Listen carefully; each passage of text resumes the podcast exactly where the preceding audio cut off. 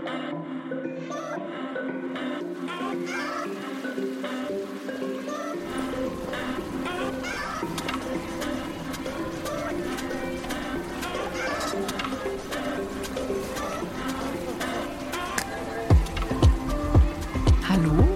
und herzlich willkommen zu einer weiteren Folge Insomnia Japan. Virtuell gegenüber von mir, aber ich wollte es mal recherchieren. Ich vergesse es immer wieder. Ich glaube, 4000 Kilometer weit weg sitzt Was? Nur mal wieder 4000? Dari. Fluglinie? Fluglinie 4000? Meinst du nicht? Ich, ähm, weißt du, ich spiele ja Pokémon Go. ja. Und da ähm, sieht man ja, wie die Distanz ist zwischen, ich sag mal, Europa-Pokémon, die man dort gefangen hat, und der Distanz in Japan gefangenen Pokémon, wenn man die tauscht. Okay. Und da sagt es immer was um die 9000. Aber ich, das muss jetzt nicht stimmen. Deshalb. Okay, mal gucken. Ähm, nicht mit dem Auto. Ja, du, oh, du sollst mir doch einfach die Fluglinie sagen. Nope. Warum geht das denn nicht mehr? Wo ist dein fucking Problem? ah, Direkt die Folge mit Fluchen starten, finde ich super. es tut mir sehr leid. Ich hätte es recherchieren müssen. Es war spontan. Ja, ich, ich dachte mir, ich hatte mir überlegt, ach, ich könnte doch einfach sagen, virtuell gegenüber von mir, aber x Kilometer weit weg. Fände ich, fänd ich charmant. Ja, fand ich eine gute Idee. Pokémon Go kam jetzt in die Quere. Fluglinie, Japan und äh, Deutschland. Ich geb's auf. Du gibst. Oh nein. Weißt du, was ich jetzt gekriegt habe? Flug nach Mhm. Japan ab 306 Euro. Billigflüge, Japan. Äh, Da, das ist fies. Das ist momentan nicht sehr nett von denen. ja, ja, natürlich sind die Flüge günstig, weil lol. Müssen ja nichts mehr dazu sagen. Aber doch, wir werden sogar noch gleich dazu etwas sagen. Ähm, dass das halt ja, ein bisschen. komplett weg ist. Äh, äh, Ich kann in der Mobile-App tatsächlich auch nicht Fluglinie oder so wählen, sondern nur Auto. Es ist ganz komisch. Und wenn ich jetzt Fluglinie Japan, Deutschland google, ich dachte halt, Google ist sch ähm, schlau genug, um zu Fall wissen, mal. dass ich halt die, den Abstand meine. Aber nein, Japan, Deutschland. Du willst nicht wissen, was jetzt als zweiter Stelle kommt. Ich raste aus. Oh, Ah. oh, Zweiter Weltkrieg. Ähm, nein. Ah, Ist das denn wirklich wie sagt man denn dann Abstand? Entfernung. Ja. Du hast recht, 9000 Kilometer. Woohoo. Okay. Willkommen zu einer weiteren Folge. Sehr gut. Oh Mann. Das war ein längeres Intro. Was? Du meinst so ungefähr 9000 Kilometer lang. ja. Vielleicht ungefähr mehr als doppelt so lang. Okay, Hm. sonst halt 9000. Mm, Gibt schon einen Grund, warum man zwei Stunden fliegt, würde ich mal sagen. Äh, ja, gut. Dann lass uns mal starten. Bevor Ja. wir eigentlich, wie ist das hier so ergangen ist, hast du einen sehr coolen Tweet gefunden. Ja, ähm, ich fand den relativ erheiternd, muss ich sagen. Ähm, da ist wohl irgendwas passiert, also ich weiß gar nicht, wann das genau passiert ist. Und ich glaube, es geht mehr um die Sache, dass das hier passieren kann. da ist wohl ein ähm, älterer Mann ähm, in City Office gegangen. Also das ist hier so die Behörde von der Stadt. Oh no. Oh, es tut mir leid. Es tut mir leid. Ich schließe es. Oh mein Gott. Also, ich habe ich hab Laien im Hintergrund den ganzen Tag an und nie schreibt mir eine Seele. Niemals. Ah. Ja, Genau, wenn wir den Podcast starten, ne? Naja, okay, zurück zu dem Tweet. Ja. Ein alter Mann kam ins City Office und gab ähm, eine Summe von, ich glaube, 60 Millionen Yen ab in Cash. So, hier, bitteschön, nehmt das als Donation. Ähm, tschüss. Und er hat nicht mal seinen Namen dagelassen oder sonstige Dinge. Ich weiß jetzt auch ehrlich gesagt nicht, mein erster Gedanke war, was zum Henker soll ein City Office mit einer Donation? Keine Ahnung. Aber okay, es geht halt darum, dass die Leute hier das teilweise machen und manchmal findet man in Japan wohl auch Cash in, im Müll. Das ist wohl auch häufiger schon vorgekommen oder einfach auf dem Boden irgendwo verteilt, tatsächlich so in ganzen Stacks, wie man sich das so im Film vorstellen würde. Und das ist ein Phänomen, was halt häufiger schon mal beobachtet wurde und ganz seltsam ist meiner Meinung nach. Warum? Das ist ja das ist echt seltsam. Also was ich weiß, ist, dass äh, es kommt jetzt vielleicht sehr überraschend, aber das Bankensystem ist ja etwas komisch in Japan. Haben wir ja noch nie drüber geredet. Aber die Leute auch mega gerne Geld nicht auf der Bank lassen, sondern bei sich zu Hause horten. Mm, Was ja, ja, bei der Katastrophe 2011 mit dem Tsunami ja so enorm belastend war, weil ja, ihre Häuser wurden weggeschwemmt, aber in diesen Häusern war halt auch ihr ganzes Geld. Oh Gott, da habe ich tatsächlich noch nie drüber nachgedacht. Und das heißt, ja. die waren halt, die konnten halt dann auch nicht gut neu anfangen, weil das Geld war ja auch weg. Oh Mann, ey, das ist so voll bitter, ne? Das mhm. ist halt, ich, ich glaube, das ist sowas, was man für ähm, normal hält, dass man halt Geld zur Bank bringt, damit das Geld dort sicher ist. Also eine ja. Absicherung quasi, ne? Und hier in Japan ist halt dieses, ich behalte es zu Hause, da ist es im Prinzip genauso sicher, bis zum gewissen Punkt halt wahr. Äh, ne? Natürlich gibt es mhm. ja auch schon mal äh, Überfälle und Robbery und keine Ahnung was alles, aber äh, Naturkatastrophen, die sind hier relativ häufig. Ja, deswegen verstehe ich das nicht, weil Naturkatastrophen hast du doch ständig. Wie lässt, wieso lässt du da dein Geld halt in, im Haus? Keine Ahnung. Vielleicht, weil die halt nicht damit rechnen, dass das komplette Haus weggespült wird, sondern halt nur, dass es in sich zusammenfällt oder weiß ich nicht. Ja, ich weiß nicht genau. Es erinnert mich gerade daran, dass ähm, einer meiner Kollegen ähm, von der Arbeit an der Uni, ähm, seine Familie wohnte in einem Gebiete, in einem der Gebiete, ich glaube, wo vor, war das vor einem oder vor zwei Jahren? in der Nähe von Tokio relativ gesehen, ähm, da tatsächlich auch wieder sehr viel Überschwemmung war. Und das Haus seiner Eltern oder sein Elternhaus, sage ich jetzt mal, ich glaube, da wohnt auch die Oma mit drin, ähm, wurde tatsächlich um mehrere hundert Meter verspült. Das muss man sich mal wegtun, so, ne? Ein ganzes Haus. Also sie, in Anführungszeichen, hatten Glück, weil sie auf der zweiten Etage hauptsächlich gewohnt haben. Und dort konntest du die Sachen im Prinzip, also die Sachen waren schon alle kaputt, aber du konntest Dokumente retten und so weiter. Mm. Aber allein, dass das einfach immer noch so viel passiert. Das, ich meine, ja, das, das auch immer wieder neu aufbauen. das ist schon krass. Ja. ja. Äh, aber das, da wollten wir gar nicht hin. da wollten wir gar nicht hin, genau. Aber so war das in Shiba, weil die haben ja auch immer ein bisschen Pech. Ah ja, das könnte Shiba gewesen sein. Ich bin mir nicht ja. mehr ganz sicher, aber kann gut sein, ja. Okay. Ähm, genau, und aber apropos Land und so, ähm, weil das mit dem Geld ist eine Sache, die halt irgendwie passiert und irgendwie seltsam ist, aber eine andere ähnliche Sache, die auch immer wieder passiert, ist halt, dass vergessen wird, dass Leuten Land gehört.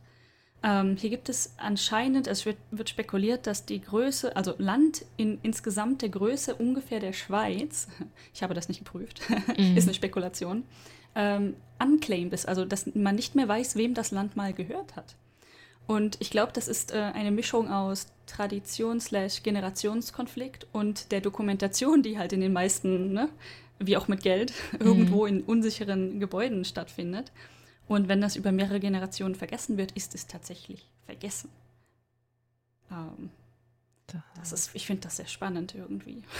das ist halt mega krass. Ja, gut, ich glaube, da, ja, das ist, das ist echt enorm. Ich, ich versuche mir das gerade vorzustellen für Deutschland. Ist ja, Japan ist nicht so viel größer als Deutschland, oder? Wenn ich das jetzt gucke, nee. das ist halt mega lang, aber. Ja, ich habe das irgendwann mal nachgeguckt, ähm, weil ich halt auch dachte, boah, Japan ist wahrscheinlich viel, viel größer als Deutschland. Aber ich glaube, so groß war der Unterschied gar nicht. Also da halt auch Land zu vergessen bei der Masse an Menschen, die drauf leben, ist halt krass. Mhm. Wobei man muss auch sagen, es ist wirklich übertrieben hart enorm diese Landflucht in Japan. Ja. Ist sehr groß. Also ist ohne, man muss nur ein bisschen rausfahren ins Land und man sieht halt ohne Ende runtergekommene Gebäude. Es gibt so viele Dörfer, die fast nicht mehr bewohnt sind und je, je ländlicher, desto schlimmer wird es einfach. Ja. Es sind mega viele Ruinen ist tatsächlich ein großer Kontrast. Also generell mhm. hat Japan ja viele von diesen Kontrasten. Ne? Und äh, allein, dass du, wenn du aufs Land gehst, das Einzige, was eigentlich ganz gut bleibt, bis zum gewissen Grad, ist das Internet, erstaunlicherweise. Mhm, ja. Natürlich, irgendwo hört es auf, logischerweise. Ne? Ja. Aber manchmal in erstaunlich ländlich aussehenden Gegenden ist das Internet trotzdem immer noch Gigabyte. Kann man in Deutschland jetzt nicht so behaupten. Das stimmt, ja. Vor allem ähm, hatten wir mal nicht Empfang in, in Japan. Das kommt auch fast nicht vor. So Funklöcher wie bei uns halt. Ne? Ich überlege gerade, ob ich irgendwo wirklich ein Funkloch mal hatte in Japan. Auf dem Fuji vielleicht, ich glaube auch da nicht. Also ich meine, wir waren nicht ja. oben oben, sondern nur fünfte Station, aber da war alles in Ordnung in dem Sinne. Okay, ähm, ich gerade äh, ein Kumpel meinte mal, dass in Hakone war der in einem Funkloch. Fällt mir gerade so ein. Also es kann schon vorkommen. Warte, ist Hakone das? Nein, warte. Bei Fuji. Hakodate. So. Dass ich die nicht auseinanderhalten kann. Also das auf Hokkaido. Ja, aber das war doch relativ unländlich. Also ich meine, es ist immer noch Hokkaido, aber das war jetzt Das war, das war relativ unländlich. Ja, ich weiß auch nicht, wo der da rumgegammelt ist, weil auf den Bergen, auf denen ich rumgesprungen bin, gab es halt ja auch ein Walnetz. Ja, tatsächlich. ähm, da in der Gegend. Ja, Mhm. also das ist auch generell so Handys, Flip, äh, die Flipphones waren ja mega hyped in Japan. Ich glaube, die hatten die auch, die auch zuerst. Das ist auch wieder dieser seltsame Kontrast, auch wenn wir gerade wieder voll vom Thema wegkommen. Allerdings wurden Flipphones, denke ich, in Japan irgendwie erfunden. Deswegen haben das auch immer noch manche, habe ich zumindest gehört. Ja, ja, doch, ich sehe das auch noch manchmal. Manchmal sehe ich hier so ein vereinzeltes Flipphone im Zug. Ja, äh, und da waren die dann halt mega unterwegs, dass diese Technologie, ich, jetzt habe ich selber Technologie gesagt.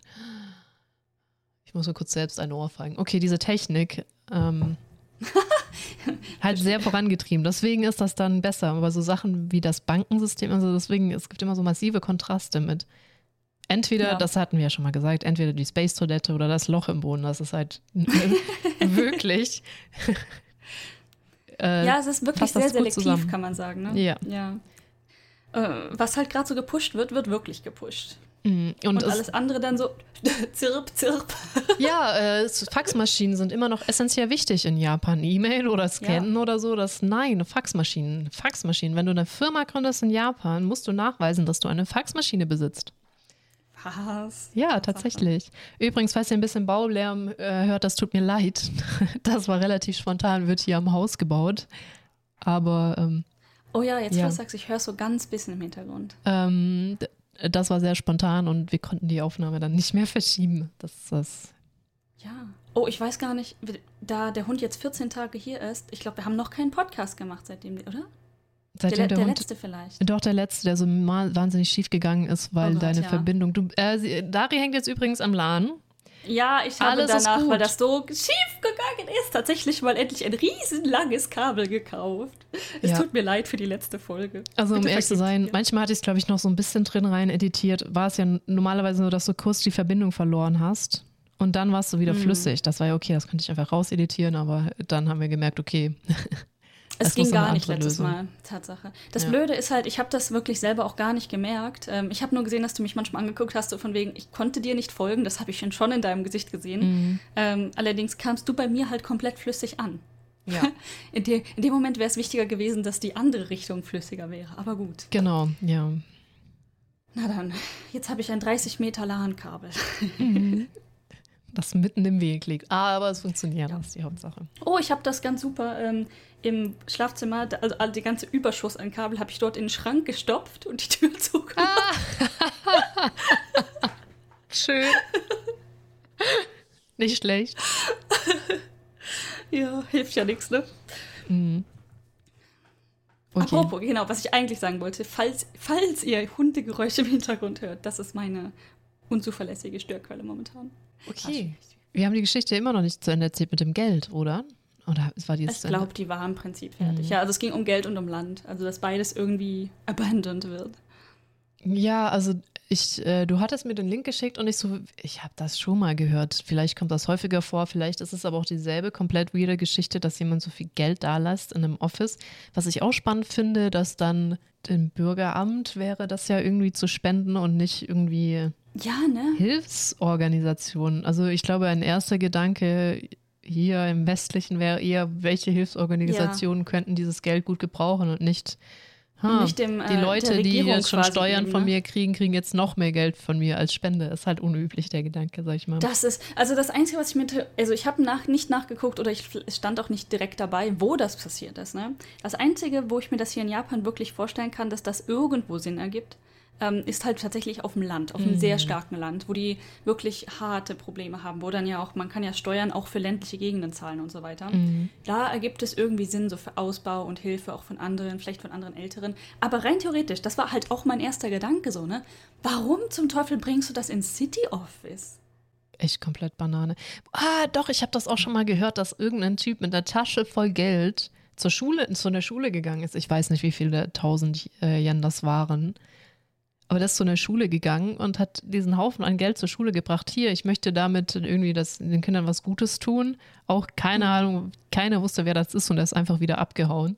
Und keiner weiß, wer Ja. das Geld da gelassen hat.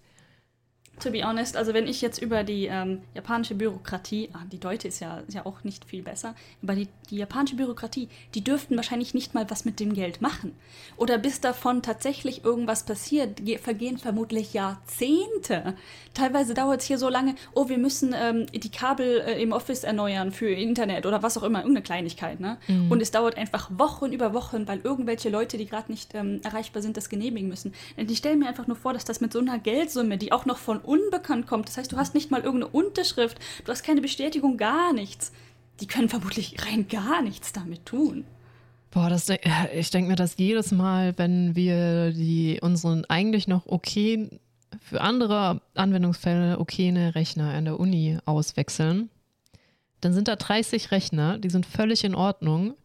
Die könntest du zum Beispiel Schulen spenden. Also es ist ich, Informatikstudiengang, wir brauchen halt schon ordentliche Rechner, deswegen passiert das halt alle drei bis fünf Jahre, dass wir die auswechseln.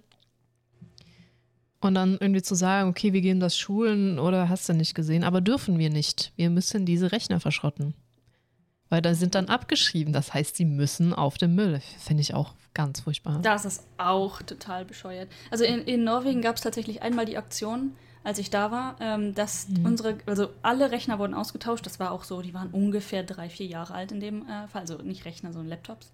Und diese Laptops wurden dann tatsächlich an ein Partnerprojekt in, oh Gott, Afrika. Oh Gott, ich weiß nicht mehr welches Land. Uganda? Vielleicht war es Uganda, weil wir da halt tatsächlich eine große Kooperation hatten. Hm. Aber ich bin mir nicht mehr, also wir hatten mehrere, Ruanda, Uganda und ich glaube Tansania. Aber da war ich nicht involviert. Also das war äh, tatsächlich eins der Projekte und da wurde es dann, ich glaube, an eine andere Uni geschickt. Zumindest waren sie dann nicht verschrottet, weißt du? Ja, Und irgendwer kann tatsächlich noch was damit anfangen. Immerhin. ja, es ist halt nicht, nicht erlaubt. Die müssen auf den Müll wandern. Ja. Ja, ähnlich hier in Japan. Die Sachen müssen erst, also die müssen vor allen Dingen im Office bleiben. Ich habe ja da auch ähm, für die Research-Gelder, die ich bekommen habe, für die Forschungssachen, auch einen Laptop, auch einen Rechner bekommen. Und theoretisch müssen die dann auch im Office bleiben. Dass jetzt halt wegen Covid dann die Rech Regelungen für Homeoffice ein bisschen gelockert worden sind, ist zu meinem Vorteil tatsächlich gewesen. Aber generell, sobald es ist das nicht erlaubt, Dinge mit nach Hause zu nehmen und es muss auch, sobald es nicht mehr benutzt wird, dort gelagert werden. Ich glaube, das darf sogar erstmal nicht weggeschmissen werden für zehn Jahre oder so. Da steht wirklich der älteste Schrott rum, den du dir vorstellen kannst. Und es gibt keine Auslös, ähm, Auslösungsregeln. Also in Norwegen konnte man äh, ein Gerät, die, also Durchschnittsgerät, äh, spätestens nach fünf Jahren auslösen. Ich glaube, für fast nichts. Ähm, aber das, ich habe halt hier gefragt, okay, kann ich etwas theoretisch, wenn ich möchte, auslösen? Zum Beispiel gab es eine Kamera, die von Forschungsgeldern gekauft wurde. Meinst du, ja, nach fünf Jahren ist so eine Kamera immer noch gut. Könnte ich die zum Beispiel auslösen? Äh, nee, diese Regel existiert hier leider nicht. Wir hatten das früher, aber das wurde zu oft missbraucht, deswegen haben wir das jetzt nicht mehr. Ich glaube, das geht in Deutschland aber auch nicht. Ich habe noch nie davon gehört, dass du das auslösen könntest bei uns. Anstrengend. Ja.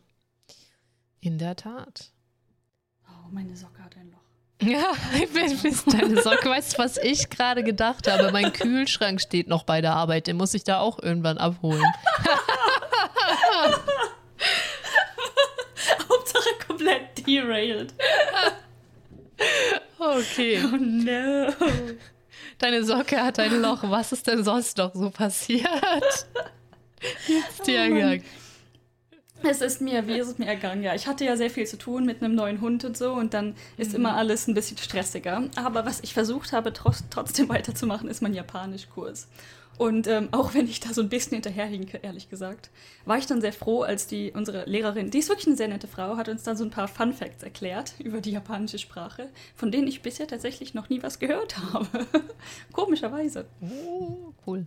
Ah, ja, und äh, das ist zum Beispiel, äh, ich glaube, viele Leute kennen die Standard-Grußfloskeln, äh, Konnichiwa, Konbanwa Mhm. oder halt ähm, Danke sagen, sowas wie Arigato.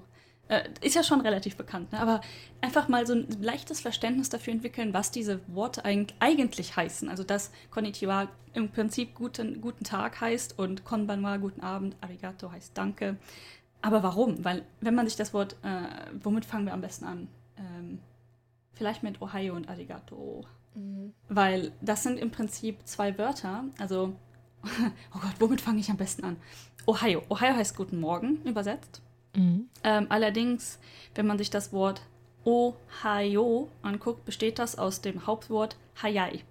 Und Hayai heißt im Japanischen entweder früh oder schnell.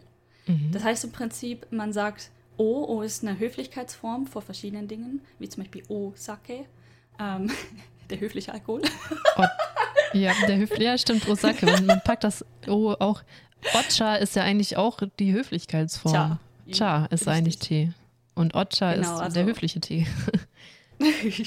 das ist natürlich jetzt nicht der höfliche Alkohol oder höfliche Tee, sondern einfach Nee. mit wem du sprichst. Es kommt darauf an, mit wem du sprichst. Ja.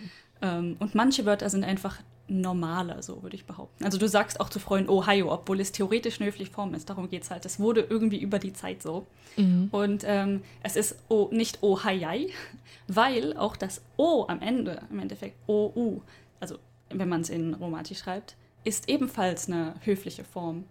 Ähm, und die, die wird einfach in, im Prinzip in, wie heißt das? Ah, mein, mein Gehirn.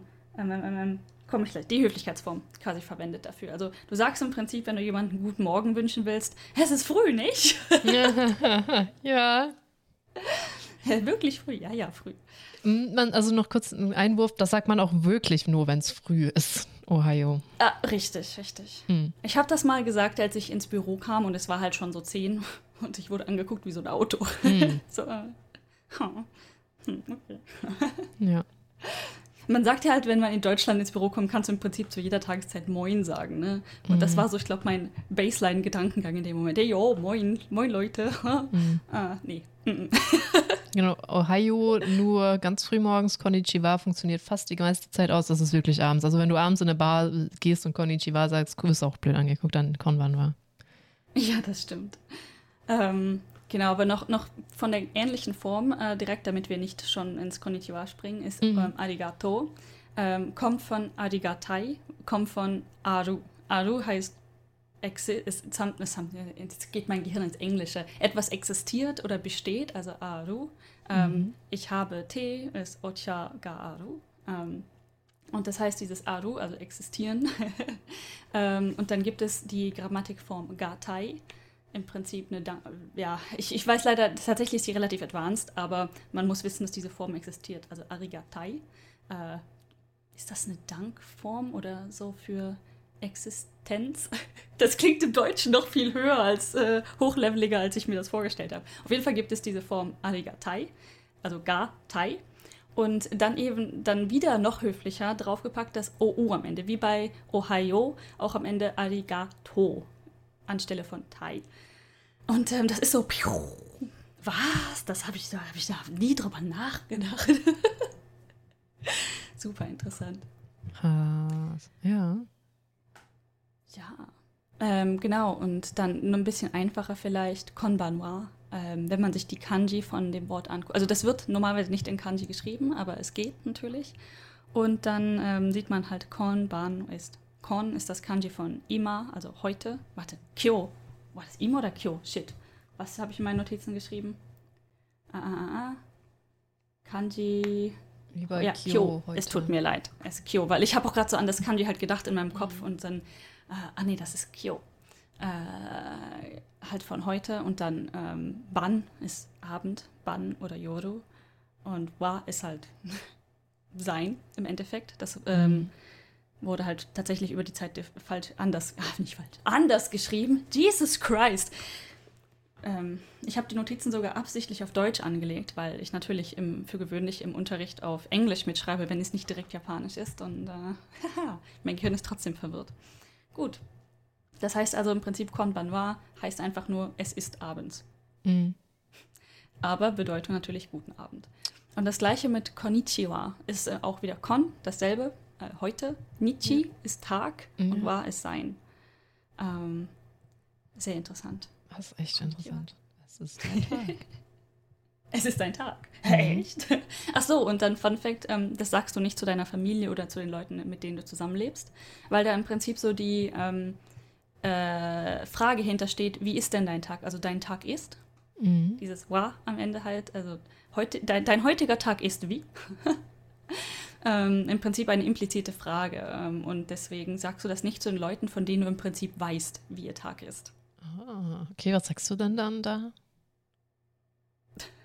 Nichts. Geh mir aus den Augen, es ist morgens. Richtig.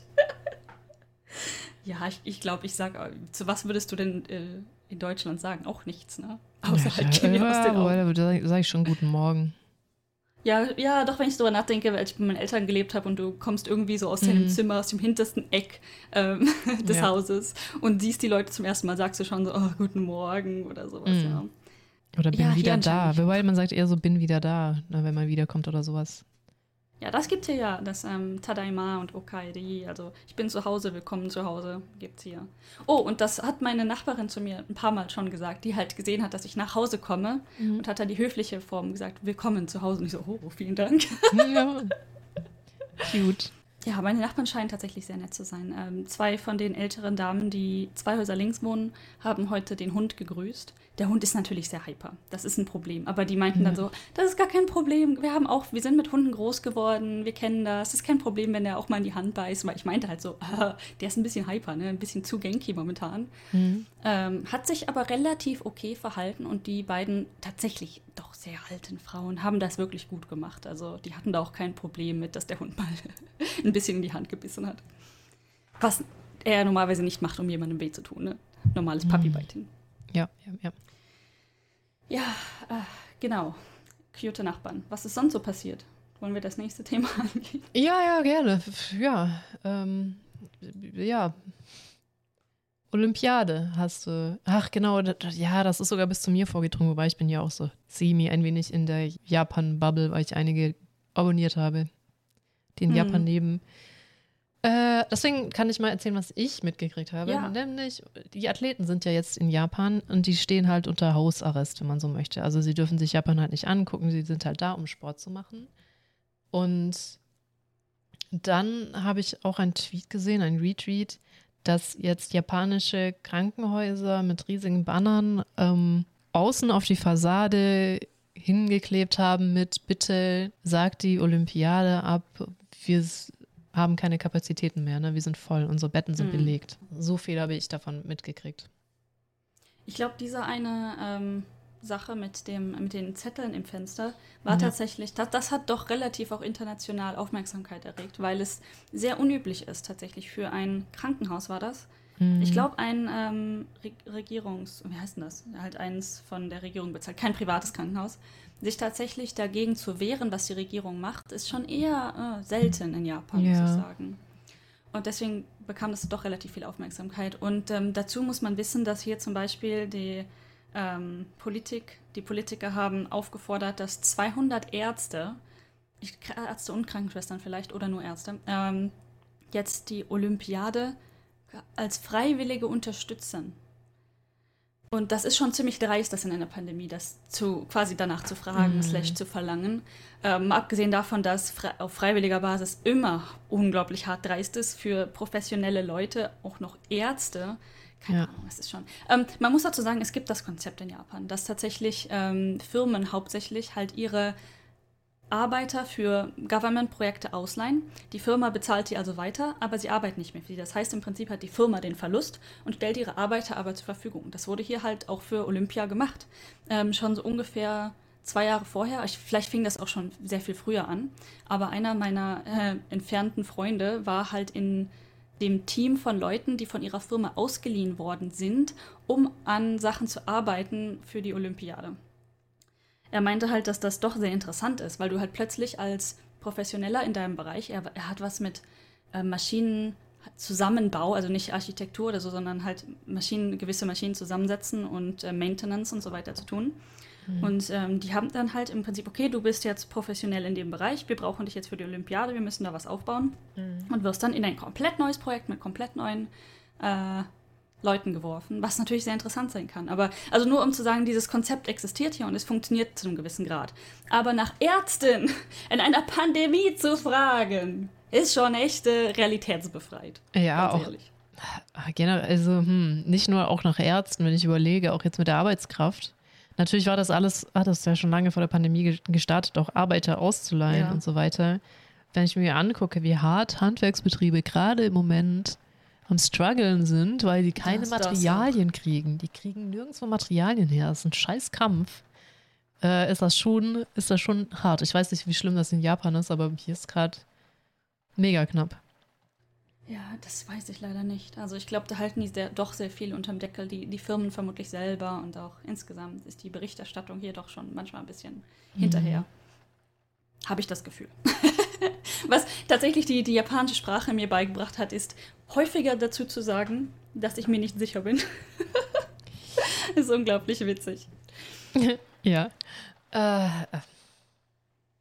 ja, andererseits, Äh, ich ja. kann auch die Athleten ne, verstehen, dass sie, ne, jetzt sind die nach Japan geschippert worden und die dürfen keinen großen Zeh aus den Gebäuden rausgehen. Aber alles, was halt wichtig ist fürs Business, also Business-Fuzis dürfen ja immer noch nach Japan rein Ja, es gibt und da dürfen da dann auch rumlaufen. Also während die Studierenden dann wieder nicht reingelassen werden, die eigentlich in Japan studieren wollten. Also alles schwierig. Ja, da gibt es natürlich auch wieder die sehr dunkle Seite von üblem Rassismus und Ausländerfeindlichkeit, die in verschiedenen, natürlich in verschiedenen politischen Parteien existiert, die auch auf Twitter bereitgetreten wird, extrem.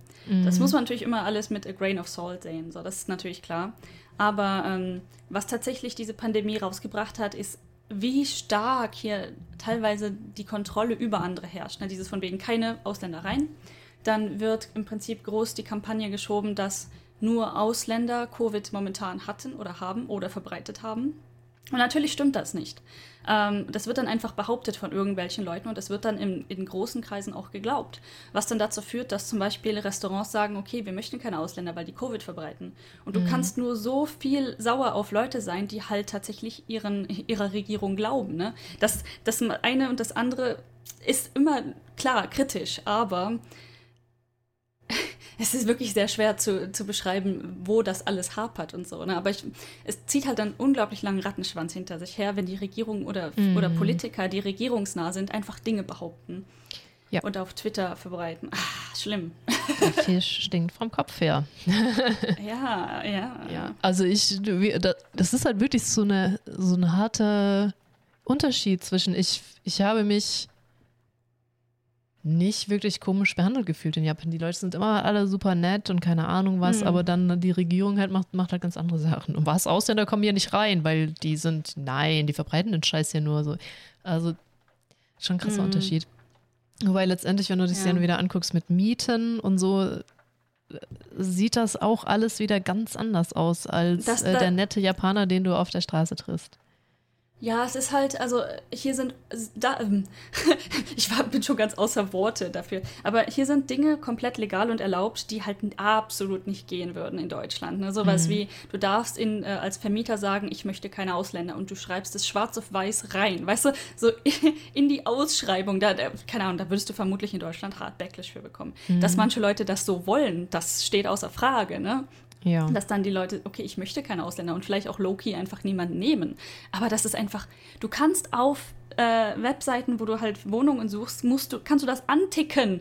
Wohnungen für, die auch Ausländer erlauben. Es ist, muss man halt erstmal es drüber gibt atmen. eigene Agencies extra für Ausländer in Japan, die denen helfen, eine Wohnung zu finden, die sich darauf spezialisiert haben. Ist auch äh, ganz interessant. Äh, Tokidoki Traveler Emma, die wir jeden Podcast erwähnen und diesen auch wieder, hat jetzt neulich ein Video rausgebracht. Sie ist ja umgezogen, also wer dem Englischen mächtig ist. Mega Mhm. spannend fand ich das. Sie hat nämlich erzählt, sie musste sich, sie kann ja mittlerweile, Bewerben, ja. sie musste sich bewerben, sie musste sich vor allem auch an drei äh, Guarantor Companies wenden, weil Mhm. du, wenn du ein Ausländer bist, der in Japan wohnt, brauchst du jemanden, der dafür birgt, Ja. Dass, wenn du abhaust, der, der das halt zahlt. Und ich glaube, diesem Firma zahlst du monatlich oder einmal eine bestimmte Summe. Ist halt so eine, sozusagen eigentlich eine Versicherung für ja, den, ja. für den äh, Landlord, den Vermieter, dass wenn du äh, dass die dir halt ausgezahlt wird. Also den musst du zahlen. Und bei denen musste sich sich bei drei unterschiedlichen bewerben und manche Bewerbungsdinge waren da auch echt hart. Musste auch beweisen, dass sie fließend Japanisch kann und so weiter. Also ja, ähm, sehr nervlich aufreibend. Definitiv. Also für meine alte Wohnung brauchte ich auch so eine Firma, so eine Guarantor Company.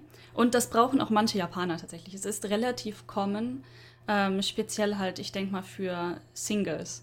Ich glaube, das ist die Diskrimination für Singles, bei denen du dir nicht sicher sein kannst, was die mit ihrem Leben so anstellen. Mhm. Ähm, ähm, für das Haus, in dem wir jetzt wohnen, brauchten wir keinen. Aber ne, es ist ein Vorteil, wenn man mit einem Japaner zusammen wohnt, ein bisschen, dann Ja. natürlich. Wo dann die Eltern einfach den Kopf hinhalten können. Richtig, ich glaube, bei, bei Emma muss ja aber auch zusätzlich der Vater noch den Kopf hinhalten. Ja, ja, ja. Richtig. die- Also ich glaube, er muss seinen Kopf Ja. nicht. Ich weiß nicht, ob sie den auch brauchte als Garantor, aber er wurde ja angerufen. Das fand Mhm. ich so krass. Stimmt, und das ist ihr Vater. Ja, ist das die Telefonnummer? Ja, okay, dann rufen wir den mal an, ob es wirklich ihr Vater ist. Und sie dann meinte, sie hatte ihn aufgelegt, sofort ihren Dad angerufen, dass bald ein Anruf kommt. Und er dann meinte, ja, ich sehe es gerade, ich nimm mal ab. Ja, ähm, ich muss ganz ehrlich sagen, ich glaube, die, äh, die erste Garanta Company, bei denen ich halt auch vorher war, die haben, ich weiß nicht, ob sie es tatsächlich gemacht haben, müsste ich meine Mutter mal fragen, aber die wollten auch bei meinen Eltern anrufen. Mhm. Tatsächlich. Das stelle ich mir witzig vor, weil wie die dann vorhaben, mit meinen Eltern zu kommunizieren, aber ist okay. Ja, die, da- das sind natürlich Companies, die genau wissen, die arbeiten ja hauptsächlich, vielleicht, ich weiß nicht mal ob hauptsächlich, aber die arbeiten ja definitiv auch mit Ausländern viel. Das heißt, die haben normalerweise Leute, die auch irgendwie Englisch sprechen. Ähm, und die Person, die ich, mit der ich da viel in Kontakt war, hatte, ich sag mal, einen indischen Akzent. Ich kann natürlich Mhm. ähnliche Akzente nicht auseinanderhalten und das soll nicht diskriminatory oder so klingen, aber ich sag mal einen leicht indischen Akzent. und ähm, das wird, oft werden halt Ausländer, die Japanisch gelernt haben, für diese Jobs tatsächlich benutzt. Hm. Verstehe. ja, also Ja. Äh, auch noch wieder mega derailed von Ja. Olympiade zu ähm, umziehen. Aber es ist wirklich, es ist auch enorm teuer. Auch, auch da, diese, dieser Scheiß mit der Key Money. Okay, also jetzt hagelt es auch noch. Also heute ist wirklich. Ja, Ah! Gerade was nur schwerer Regen. Okay. Ähm, wir versuchen das zu ignorieren. Es ist ASMR im Hintergrund. Genau. es geht vielleicht gerade die Welt ein bisschen unter, aber alles ist gut. Ich schwitze einfach nur. Also ich würde den Hagel jetzt wirklich gerne nehmen. Ähm, also erst Baugeräusche, jetzt Hagel und danach wahrscheinlich wieder Baugeräusche, wenn sie nicht fertig sind. Äh, jetzt habe ich, ach genau, Key Money. Also erstmal sagt man, hey, ich zahle hier eine Versicherung, dass wenn ich türme, äh, du eine Versicherung hast, falls ich türme, oh, die Kaution zahle ich dir aber trotzdem noch. Und dann, ach so, schenke ich dir auch noch Geld. Einfach so, dass Ja. ich nie wiedersehen werde. Ah, es ist schon komplett, komplett verrückt. Es ist schon hart. Ja. Allein, ich, ich meine, für meine alte Wohnung kann ich es ja offen auch äh, sagen, jetzt für die hier fallen die Leute vermutlich tot um. Aber für meine alte Einzimmerwohnung habe ich vorne Front weg, wovon ich glaube aber zwei, Monate, zwei oder drei Monate Miete waren, oh, fast 4.000 oder 5.000 Euro hinlegen müssen. Das war, äh. Und das war wirklich glaub- ein Zimmer. Ja, ja, richtig. Es war wirklich ein Zimmer. Ja, für japanische Verhältnisse ein relativ großes Zimmer, Ja, das stimmt. aber ähm, ein Zimmer. Tatsächlich. War- Ich glaube, es waren äh, 25 Quadratmeter vielleicht. Hm. Ja, kommt hin. Aber es war schon, es ist schon geräumig, es war vielleicht sogar mehr als 25. Ja, ich überlege gerade. Ich glaube, es könnte sogar mehr gewesen sein. aber ich glaube, es ist fast nicht. 30, 35, also mit Bad jetzt, ne, sein können. Ja, ich glaube, das Bad zählt nicht, aber der Flur hat, glaube ich, mit reingezählt in die Okay. Quadratmeter. Ja. Also Dann waren es vermutlich also 35. Der Flur war echt angenehm, schön breit. War in Ordnung. Mhm, und die Küche war auch nur klein und nicht winzig, also war eigentlich echt eine Ja. gute, gute Einzimmerwohnung. War, äh, ja, ich habe mich nie eingesperrt gefühlt, sagen wir es mal so. Das Ja. war vollkommen in Ordnung. Das finde ich schon kurz interessant, ob ich ganz kurzzeitig sterben möchte, was du hier vorher äh, für das Haus jetzt hinlegen musstest vorher oder ihr. Ja, im Prinzip das Doppelte. Ne? Also das, das ist dann wieder erstaunlich, dass es nur das Doppelte war, Mhm. Ja. aber 10.000 Euro ungefähr. Und davon war, glaube ich, nur eine Monatsmiete mit drin. Mhm. Also alles weg. Davon kriegst du nichts wieder. Genau, weil Kaution kriegst du eigentlich halt auch nicht wieder. Nee, ich habe von meiner alten Wohnung was wiederbekommen, aber das waren so umgerechnet 500 Euro. Ich weiß nicht mehr genau, Ja. was da wie. Also ich tatsächlich haben sie mir das, was ich wiederbekommen kann, komplett zurückgegeben, weil sie meinten, dass ich das, das, ne, da war nichts dreckig, nichts kaputt. Da waren sie wirklich nett. Da hört man ja auch ho- häufig Horrorstories Ja. über japanische Vermietungen, dass vor allen Dingen Ausländer dann so ein bisschen ausgenutzt werden am Ende noch, dass von wegen Mhm. alles kaputt, ich muss das selbst, den, das bisschen, was du zurückkriegen könntest, muss ich jetzt einbehalten. Aber die waren sehr nett zu mir tatsächlich äh, und haben mir alles zurücküberwiesen. Und er hat sich noch dafür entschuldigt. Das dauert jetzt vielleicht so zwei, drei Wochen. Ich so, ja, ja, ich kenne das japanische Banking-System. Das ist okay, wenn das ein bisschen dauert. Ja. Ja, aber hier, da, puh, aha. Das war schon eine, eine Summe. Das ist halt auch, ja, dass es echt Geld ist, das du nicht wieder siehst. Ja. Und vor allen Dingen, ich weiß noch, mein alter Professor, mit dem ich zusammen, der ist tatsächlich gar nicht so alt von, vom Alter her. Also ich glaube inzwischen Ende 40, Anfang 50. Und er halt hat mir erzählt, wie häufig er umgezogen ist. Und ich, das erste, was mir dazu eingefallen ist, wie? Wie hast du das mit dem Geld gemacht? Ich meine, umziehen ist stressig sowieso. Mhm. Aber dann jedes Mal halt das ganze Key-Money und so bezahlen. Uff. Mhm. Wirklich uff. Er so, ja, das war teuer. War nicht die schlauste Art. Ja, gut, andererseits, ja. irgendwo, irgendwo muss man sein Geld dann halt auch lassen letztendlich. Ja, hilft ja nichts. Manchmal, weißt du, da, da hilft dann, da ist dann tatsächlich die japanische, ähm, der Spruch Shoganai quasi, hilft ja nichts. Kann ich verstehen. Wenn ja. er umziehen musste, wenn er wollte, dann wollte er halt. Wobei, und dann ist das halt so. Andererseits das mit der Key Money, ich finde, da könnte man schon mal irgendwie was gegen tun. Weil das halt komplett albern. schon mal ein bisschen rebellieren, ne? Ja. Ja, ja weil das haben wir aber das haben wir schon immer so gemacht. Ich frage mich, wer sich das ausgedacht hat mit der Key Money. So ein Quatsch einfach. Das, ich glaube, da muss man halt sagen, von der japanischen traditionellen Art und Weise sehr höflich und sehr nett zu sein. Und du hast ja früher dich persönlich oft die Miete bezahlt bei dem Vermieter. Das heißt, du wolltest dich natürlich bedanken, dass sie sich in deren Haus hat wohnen lassen und so. Kann mhm. ich mir vorstellen, dass das so gewachsen ist und irgendwann mal Sinn ergeben hat. Und dann denke ich noch an meine Freundin, die in Tokio wohnt, ähm, die immer noch jeden Monat Cash zu ihren Vermietern bringt. Krass. Und dann denke ich mir so, uff. wow. Hm, also ich mag meinen äh, Vermieter sehr, sehr gerne, aber ich habe trotzdem keinen Bock, jeden Monat in seine Firma zu fahren und ihm das Geld hinzublättern. ja. Ich glaube, das würde der auch nicht wollen. Da würde mir eigentlich legit einfach jedes Mal noch aber es einfallen. So könnten wir nicht auch noch. Ah. Ja, ich glaube, ja. sie ist da auch jedes Mal immer kurz gefangen. Also es sind sehr alte Vermieter, die sie hat. Das ist wohl mhm. ein altes Ehepaar. Auch natürlich sehr lang schon im Rentenalter. Und ähm, die halten sie dann auch jedes Mal noch kurz da, so für über Kaffee und Kuchen quasi. Ja. Und dann muss sie mit denen auch noch Smalltalk betreiben. Hätte ich ja keine Lust drauf, ne? Ja, ja. Oh, schwierig. Aber in Tokio ist, glaube ich, Wohnen sowieso schwierig. Und ihre Wohnung ist gar nicht schlecht. Also klar, sie ist alt, die Wohnung mhm. hat ihre Probleme. Sie hatte am Anfang tatsächlich sehr starkes äh, Cockroach, Kakerlakenproblem. Ähm, aber das hat sich zum Glück gelegt. Und der Vermieter, der hat sich schon drum gekümmert. Also es ist kein Arschlochvermieter, aber die Wohnung ist halt alt. Aber ne, in Tokio musst du halt gucken, Preis, mhm. Leistung, Lage und so weiter und so fort. Und dann nimmst du halt schon mal die ältere Wohnung, die aber ein bisschen größer ist. Aber vielleicht Kakerlaken drin hat. Ähm, genau, was ich jetzt auch gelernt habe, also wer gut Englisch spricht, Abroad in Japan, das ist ein anderer Podcast, ganz anderes Format, aber auch gut, der hatte jetzt neulich einen Makler zum, ja, ganz anderes, also die, ein ganz anderes Format meine ich einfach im Sinne von, äh, die veröffentlichten zweimal die Woche, aber halt dann eine halbe Stunde oder so, ne, und wir hm. eher so das äh, traditionellere Quatschmodell gewählt, aus gutem Grund, weil es ist schon schwierig genug, uns alle zwei Wochen zu organisieren, dass wir das ordentlich ja, aufnehmen das, können. Ja. Lange genug Zeit zu finden dafür und so. Ähm, aber auf jeden Fall hatte er auch einen Freund von ihm zu Gast, der Makler ist in Tokio und der hat einen schlauen Tipp gegeben, wenn man nach Tokio ziehen möchte, ins äh, Korea-Viertel zu ziehen. Hm. Weil das relativ zentral liegen. Ich habe keine Ahnung, wo das ist, aber das soll wohl relativ zentral liegen. Und die Mieten sind billig, weil kein Japaner im koreanischen Viertel leben möchte. ja seltsam. Ja, äh, als Tipp. Hm, interessant. Ja. Gut, äh, wo, ähm, Überleitung zu was? Äh, Städte in Tokio, wir reden ja gerade über Tokio, gibt es relativ häufig Erdbeben, ne? Ja. Tatsächlich jetzt in so den letzten zwei, drei Wochen relativ häufig, dass meine Freunde in Tokio meinten, oh, Erdbeben. Und ich saß letztens hier, ich glaube, es war am, an einem Samstag oder so. Ich weiß, ich, tatsächlich weiß ich nicht mehr genau, was der Tag war, weil wenn man jeden Tag zu Hause vor dem PC sitzt, dann ist jeder Tag gleich. Mm. ähm, und plötzlich machte es Wumm. Als, ich, ich kann das eigentlich nur so beschreiben, ich hatte das Gefühl, ist kurz mal eben ein Truck gegen die Hauswand gefahren. Aber nur einmal, weißt du, so bumm. Mm. Und dann stehen geblieben. Und ich dachte, ähm, habe ich mir das gerade eingebildet?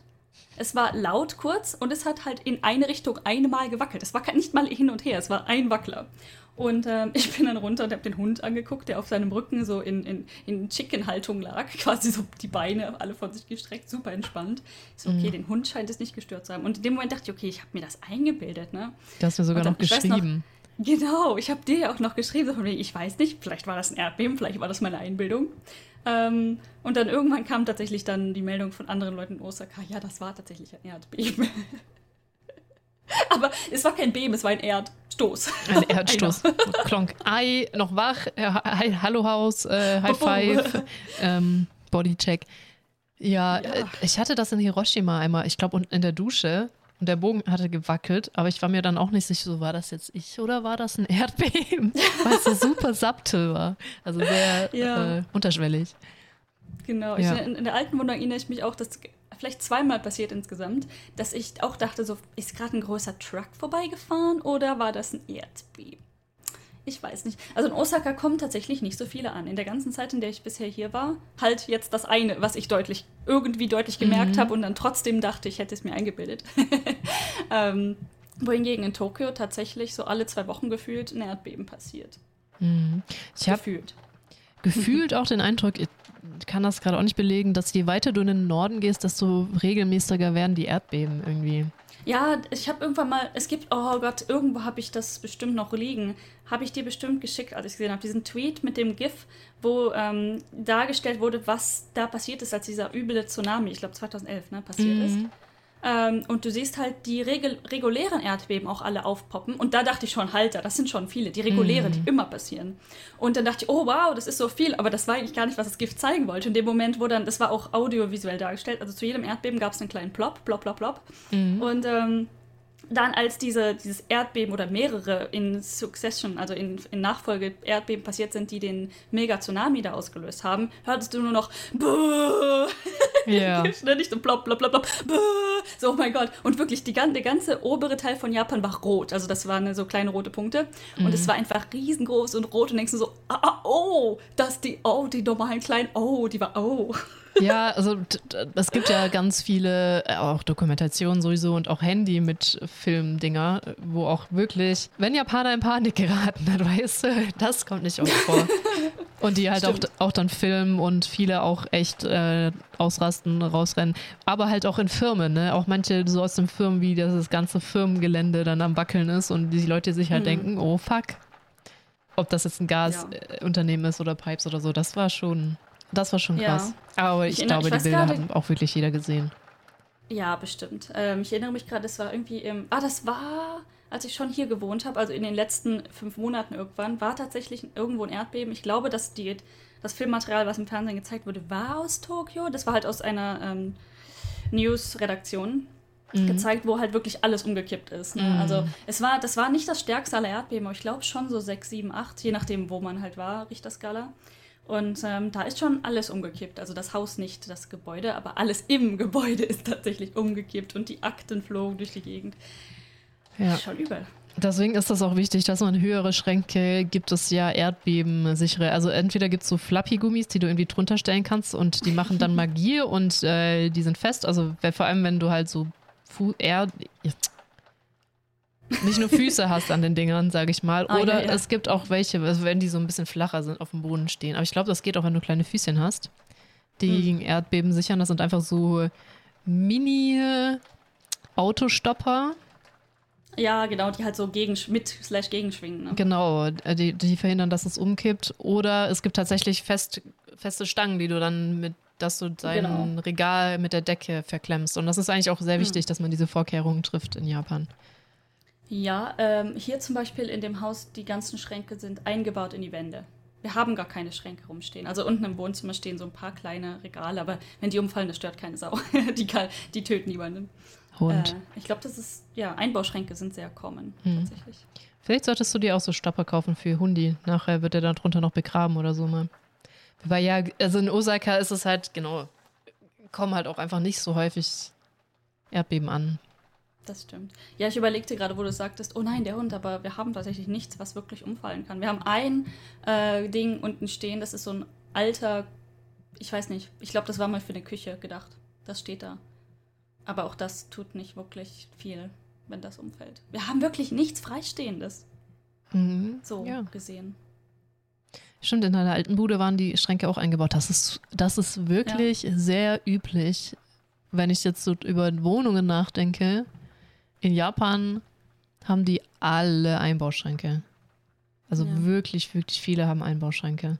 Ja, und also die ganze d- generell Kultur von was ist in einer Wohnung, was kann man erwarten, dass dort drin ist, wenn diese Wohnung inseriert ist, ist halt echt anders. Mhm. Ähm, schon allein von Deutschland zu Norwegen musste ich mich daran gewöhnen, dass die sagen, Viteware sind mit dabei. Das heißt dann, dass da eine Küche mit drin ist. Also Weißware. Weißware, also Waschmaschine und Küche hieß das dann. Ich so, okay, das ist bei uns auch eher was getrenntes. Ich weiß Mhm. nicht. Ähm, Ja. ja. Das ist aber eine urdeutsche Eigenschaft, dass wir mit Küchen umziehen. also, ich glaube, das machen Ja. nicht so viele andere. Ich überlege gerade tatsächlich, ich, ich, also ich habe mehrfach gehört, dass das was Deutsches ist. Ähm, in Norwegen gab es viele Wohnungen ohne Küche. Allerdings, ich weiß nicht, ob die Leute da mit Küche umgezogen sind. Ich glaube mal nicht, dass die da mit Küche umgezogen sind, sondern dann musstest du halt neue Küche kaufen dort. Und die dann eventuell weitervermieten, wenn du ausgezogen Mhm. bist. Also abgeben vielleicht. Ich weiß es nicht mal, ob diese, diese Kultur wirklich woanders existiert. Ich auch nicht. Das wird jetzt langsam echt albern mit dem Wetter. ähm, okay, ich schreie dagegen an. Für mir ist, ich weiß nicht, wie laut es ankommt. Also es ist mega laut gerade. Also doch, doch, es ist durchaus hörbar. Aber äh, man hört dich trotzdem besser. Oh, okay, es tut mir so leid. Oh. ähm, Das ist so funny. höhere Gewalt, wenn wir eh schon über höhere Gewalt reden. Ja, auch, also manchmal sind auch einfach noch Tische dabei, die gut sind. Manchmal ist sogar noch ein Bett dabei. Also möbliert ist bei uns ja eher ein Luxusgut, manchmal auch nicht, aber es ist echt nicht ungewöhnlich, dass da auch einfach random noch Sachen dann da sind oder man auch sich einfach einigen kann oder dann sagt, ja gut, der Nachmieter würde das und das und das da lassen. Flexibilität so in Japan kannst du dir nicht vorstellen. Ja, aber also wie gesagt, es kommt trotzdem öfter vor, dass da Möbel irgendwie noch drin stehen in den Wohnungen. In Japan? Mhm. Äh, ja, weil einfach möbliert häufiger vorkommt. Aber dann Ja. ist das halt möbliert. Ich bin mir. Also, mm, ich habe gerade wieder Lex, kann das sein? Nee, Weil ich sehe dich. Okay. ich, ich, äh, ich- ich, ich gucke nur so gequält wegen, wegen des Wetters. Okay. Verschiedene Dinge, die uns quälen. Ja. Schlechtes Internet, schlechtes Wetter. Okay, aber lass uns doch äh, dann einfach. Ah, wir haben noch nicht mal mit Thema angefangen. Ruhe da! Ah, Ja. ähm, Fukuoka, hattest du noch was gemeint wegen Vaccination Plans? Genau, weil mh, es ist ja schon sehr, inzwischen ist es lächerlich, dass Japan so weit hinterher ist mit den äh, Vaccinations, mit der, oh Gott, was ist denn das deutsche Wort? Impfung. Impfung.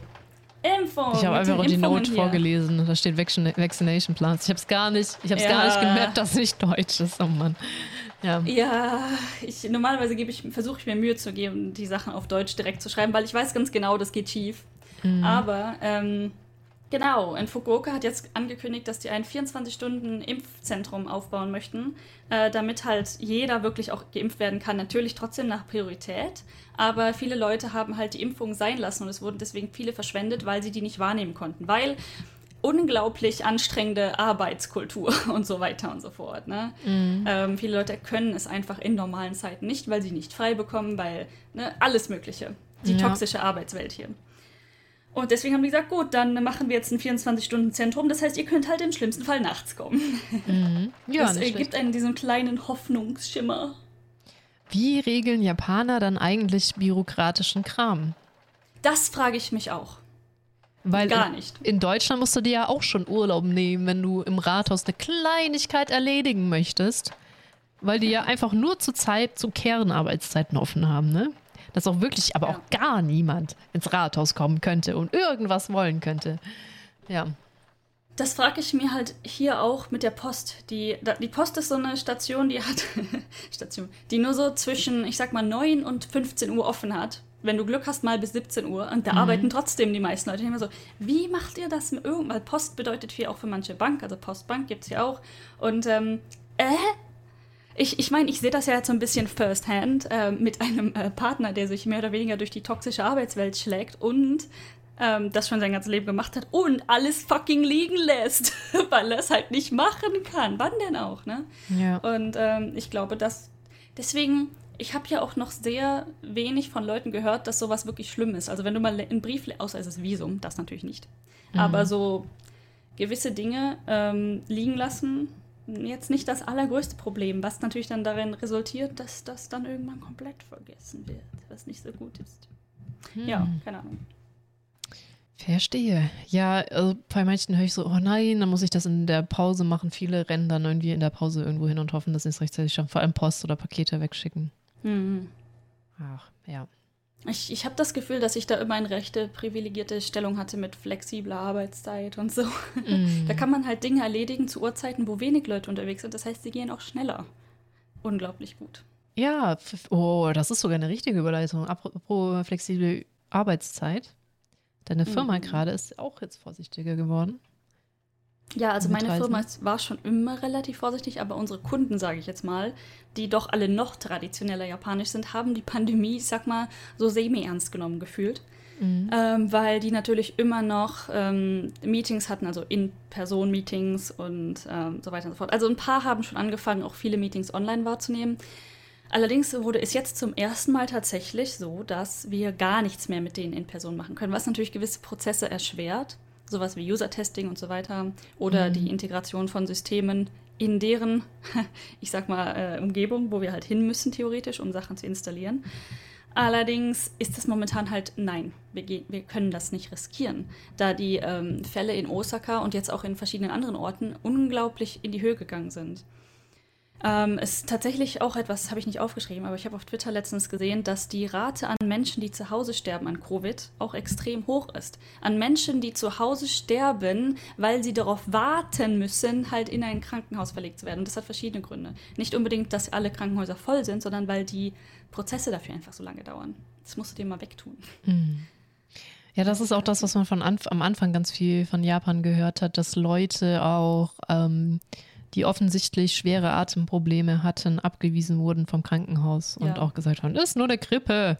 Hm. Ja, ja, das ist tatsächlich, Ja. soweit ich das weiß, immer noch der Fall. Also es ist Ja. immer noch schwierig, tatsächlich dann Hilfe zu bekommen oder halt auch einen Test. Einen Test kriegst du hier immer noch nicht. Und das, das, das, das meinte ich halt mit, so langsam wird es lächerlich. Wo andere, in anderen Ländern, zum Beispiel in Deutschland, kannst du jetzt die Schnelltests kaufen. Die mö mögen nicht komplett sicher und zuverlässig sein, aber es ist besser als nichts. Hier Ja. hast du keinen Schnelltest. Für einen PCR-Test musst du auch ewig lang anstehen, wenn überhaupt, wenn es überhaupt funktioniert. Ähm, auf der anderen Seite wird halt in Restaurants und so natürlich nicht getestet. Die meisten sind immer noch offen. Und dann heißt das, okay, State of Emergency heißt, die Restaurants haben nur äh, von 10 bis 20 Uhr offen. ja, weil Covid nach 20 Uhr Ruhepause hat, keine Ahnung. Ja, ähm, das, ich glaube, das war ja so gedacht, weil das soziale Leben, da hatten wir schon immer drüber philosophiert, dass das so seltsam ist, findet auch drinnen statt. Aber da man ja so kleine Wohnungen hat und so, trifft man sich halt meistens Ja. in Bars. Das heißt, die Bars abends Ja. zu schließen, ne, damit die Leute sich nicht so aufeinander hocken. Aber äh, ich glaube auch durch die Regierung, durch das alles nicht ernst nehmen, durch das sind ja eh nur die Ausländer, wird das halt immer noch nicht ernst genommen. Und dann haben halt, die halt angefangen, sich draußen zu treffen abends. Ja. Das geht ja auch. Du gehst in Conveni, äh, weil auch in Japan darf man draußen trinken. Besorgst dir, keine Ahnung, dein Strong Zero oder ja. deine andere Waffe und hockst dich dann draußen zusammen mit ganz vielen Leuten. Und deswegen sind jetzt auch die, sogar die Parks geschlossen. Früher zu. Mm, Ja, ich In weiß gerade nicht, ob es in. Tokio, äh, in Tokio könnte sein, weil in Osaka waren sie am Anfang der Pandemie geschlossen, die Mhm. Parks, und inzwischen aber auch nicht mehr. Äh, die Schulen sind ja auch nicht mehr geschlossen oder sonstige Dinge. Es ist wirklich. ähm, Ja, es ist wirklich jetzt nur in Anführungszeichen abends Bars und hm. Auch andere in traditionelleren Unternehmen durften anfangs zu Hause bleiben, wo es kurz mal dieser, heißt ja, Comedian gestorben ist und so, da diese zwei Mhm. Wochen, wo man mal kurz Lockdown gemacht hat, weil, oh, es existiert ja doch, ähm, durften dann zu Hause bleiben. Die gehen auch alle wieder arbeiten und das Ja. wird nur schlimmer in Japan gerade. Ist tatsächlich äh, relativ langsam zum Glück schlimmer, aber schlimmer ist schlimmer, ne? Mhm. Und ähm, eine der bizarrsten Sachen war auch, dass sie gesagt haben, okay, in der Rush Hour weniger Züge einsetzen. Das führt doch genau zum Gegenteil. Also ich glaube, das war in Shibuya oder halt Umgebung, Mhm. ne, die eine der besetzt, besetztes, besetztesten, äh, vollsten Züge zu Rush Hour Zeiten, der halt Mhm. eigentlich so alle zwei Minuten fährt, keine Ahnung. Ähm, einfach da weniger zu takten, Was dachten. Die Leute sind quasi, haben sich so auf der Plattform gestapelt, dass sie quasi fast auf die Schienen gefallen sind. Ja, also das sind, das sind so Uhrzeiten, wo dann diese klassischen Bilder entstehen, wo du Leute in, in die Züge stopfst, wo Stopfer dann von ja, den halt Zügen stehen. Ja. ja, genau. Äh, ich wollte noch irgendwas. Ach genau, und auch jetzt mit den Impfungen. Ja, Hm. Deutschland hat nicht viele Impfdosen abgekriegt. Ist auch alles mega scheiße. Glänzen ist anders. Allerdings äh, ist die Reaktion nicht wie in Japan gewesen. Ah, es gibt jetzt Impfstoffe. Wir gucken uns das erstmal bei den anderen an. Äh, ja, genau. Hier wird halt momentan auch immer noch gewartet und ähm, äh, ich habe da so ein paar Interesse. Also ich bin mir nicht ganz, ganz sicher, wie die Tweets zu lesen sind, aber da gab es anscheinend wohl jemanden, vielleicht war es ein Politiker, der aber in der Prio-Gruppe ist von Leuten, die die Impfung bekommen sollten. Der hat es dann nicht, also er hat sich wohl dafür anmelden können. Er hat dieses Schreiben bekommen, okay, du kannst dich für einen Impftermin melden. Und ähm, hat es dann versucht und wollte, glaube ich, die erste und zweite Impfung ähm, ausmachen. Und dann gab es aber die zweite schon nicht mehr. Also den Termin für die zweite Impfung konnte er nicht mal bekommen, weil dann das Impfzentrum wieder geschlossen wurde. Was ich interpretiere, ist, dass er dann auch die erste nicht bekommen hat deshalb. Und als er dann zu einem neuen Impfzentrum wollte, dann hat das auch ewig gedauert und ähm, er hat die dann doch bekommen. Aber was dann hier wohl bei, oder nein, also er hat den Termin bekommen, nicht die Impfung. Die, die Termin, der Termin für ihn war 28. August, daran erinnere ich mich noch. und zu überlegen, Wow. Prio-Gruppe 1 äh, fängt so Ende August, Anfang September an. Na, wann, wann werde ich diese Impfung jemals sehen? Ey, das frage ich mich aber auch noch. ja, das stimmt tatsächlich.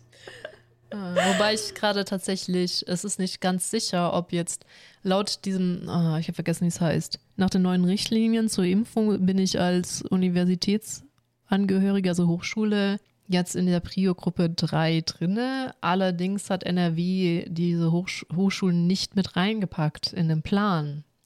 Deswegen Äh. bin ich jetzt so semi-legal in Prio-Gruppe 3. Muss ich mal gucken, ob ich mich, also ich habe mich jetzt Mhm. mal angemeldet. Mal gucken. Also registriert. Mhm. Ich habe noch keinen Termin. Ich kämpfe noch um einen Termin. Also ich glaube, in, in Japan bekommt man halt irgendwann so einen Zettel per Post. Und ich habe, ähm, ich muss sie fragen, eine Freundin von mir, sie ist auch Ausländerin, in Anführungszeichen, also sie ist so semi in Japan aufgewachsen, ist aber offiziell keine Japanerin. Ähm, hat jetzt ihren Zettel wohl erhalten, aber sie ist medizinische Forscherin. Wahrscheinlich Mhm. liegt das daran, dass sie eine höhere Priorität hat. Allerdings ähm, ist es auch ganz interessant herauszufinden, wie es genau abläuft. Also ich habe jetzt ein paar Mal gehört, man kriegt die Benachrichtigung per Post natürlich, also Mhm. physischer Brief, dass man sich jetzt, ich glaube, online anmelden kann. Und da ist auch ein ganz, oh, ich erinnere mich gerade, ein ganz großes VPA passiert, weil man kriegt wohl eine Nummer. Und ähm, es war im Prinzip egal, was du da eingetippt hast. Die haben ewig gebraucht, um dieses System zu entwickeln. Und das System hat wirklich jede, ich glaube, acht- oder zehnstellige Nummer, die du da eingetippt hast, einfach akzeptiert. Es ist wirklich Hammer. Schön. Könnte ich, vor allem als IT-Person könnte ich mich da durch, durchaus sehr drüber aufregen. Ja, ja. Oh, es ist eine Nummer. Okay, nehme ich. Ja, okay, danke. Gut, ähm, de facto war ich erfreut, dass unsere Kunden sich das jetzt auch ernst nehmen, was auch wenn das unseren Arbeitsalltag ein bisschen schwieriger macht, aber das zeigt so ein bisschen, dass zumindest Leute anfangen, jetzt erst anfangen, das doch durchaus ernster zu nehmen. Genau, und auch Ja. nochmal alles, was wir dazu sagen, ist halt äh, unsere Wahrnehmung. Äh, Es sind Beobachtungen, ja. Ja, also. Genau, es ist Wahrnehmung, Beobachtung von Twitter und wir, uns ist bewusst, dass nicht alles hundertprozentig stimmt, was auf Twitter verbreitet wird und deswegen nehmt das so ein bisschen als Beobachtungskommentar. Mm, Genau, weil vielleicht ist ja ein total genialer Masterplan dahinter, den wir halt nicht sehen können. Ja, vielleicht kommen hier Drohnen plötzlich angeflogen, die uns alle gleichzeitig die Impfung spritzen. Ja, genau, so flonk. Ähm, Und du kommst gar nicht weg, du kannst nicht weglaufen. genau.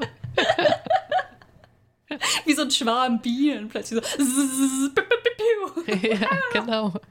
Ich sehe ich seh dich jetzt so Straße weglaufen und das Ding schießt dich so ab, so da.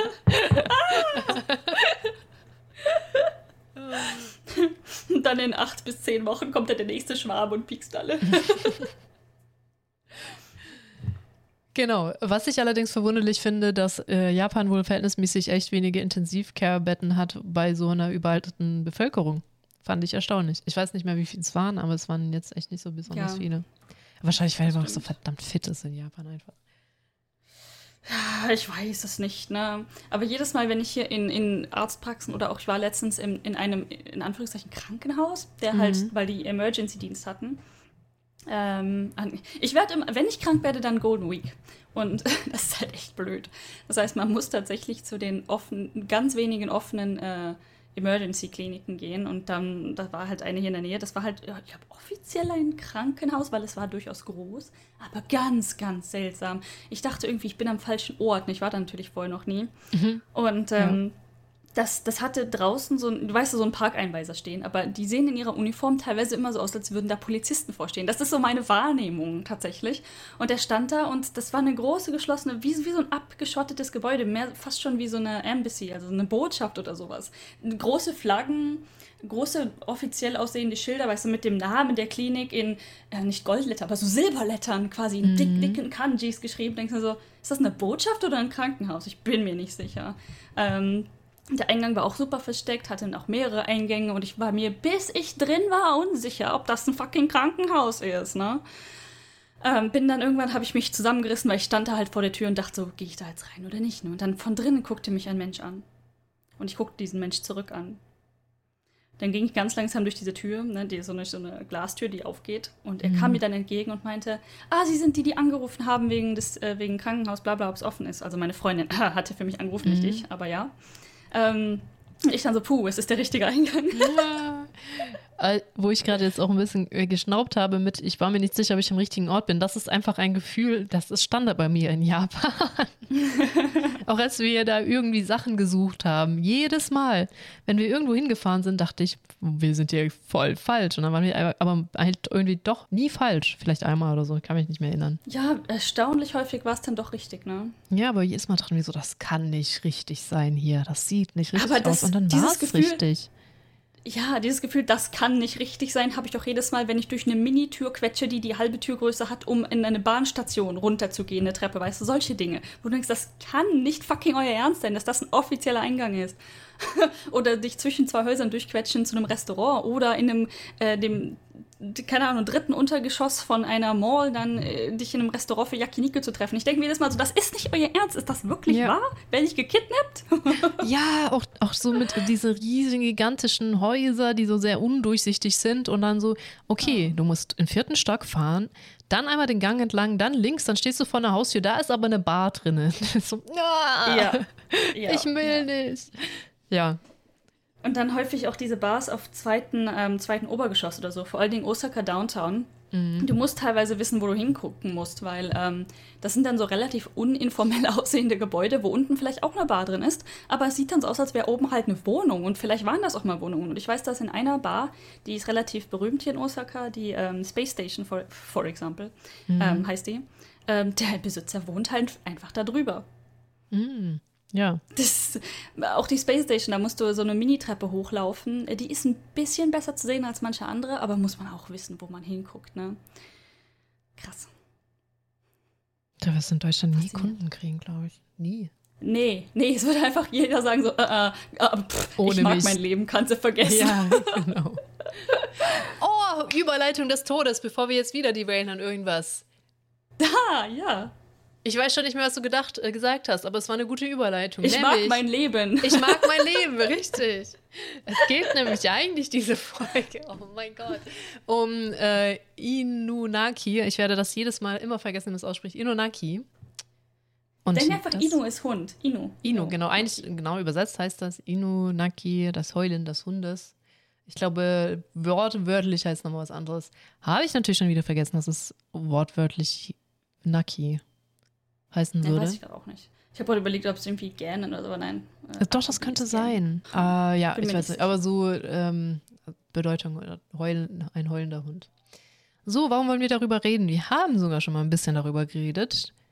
Oder haben wir auch nicht in der Folge, die nicht existiert. äh, da ging es aber um Kisaragi Station. Wir hatten nur kurz Inonaki erwähnt, weil es, was existiert, ist da nämlich ein Tunnel.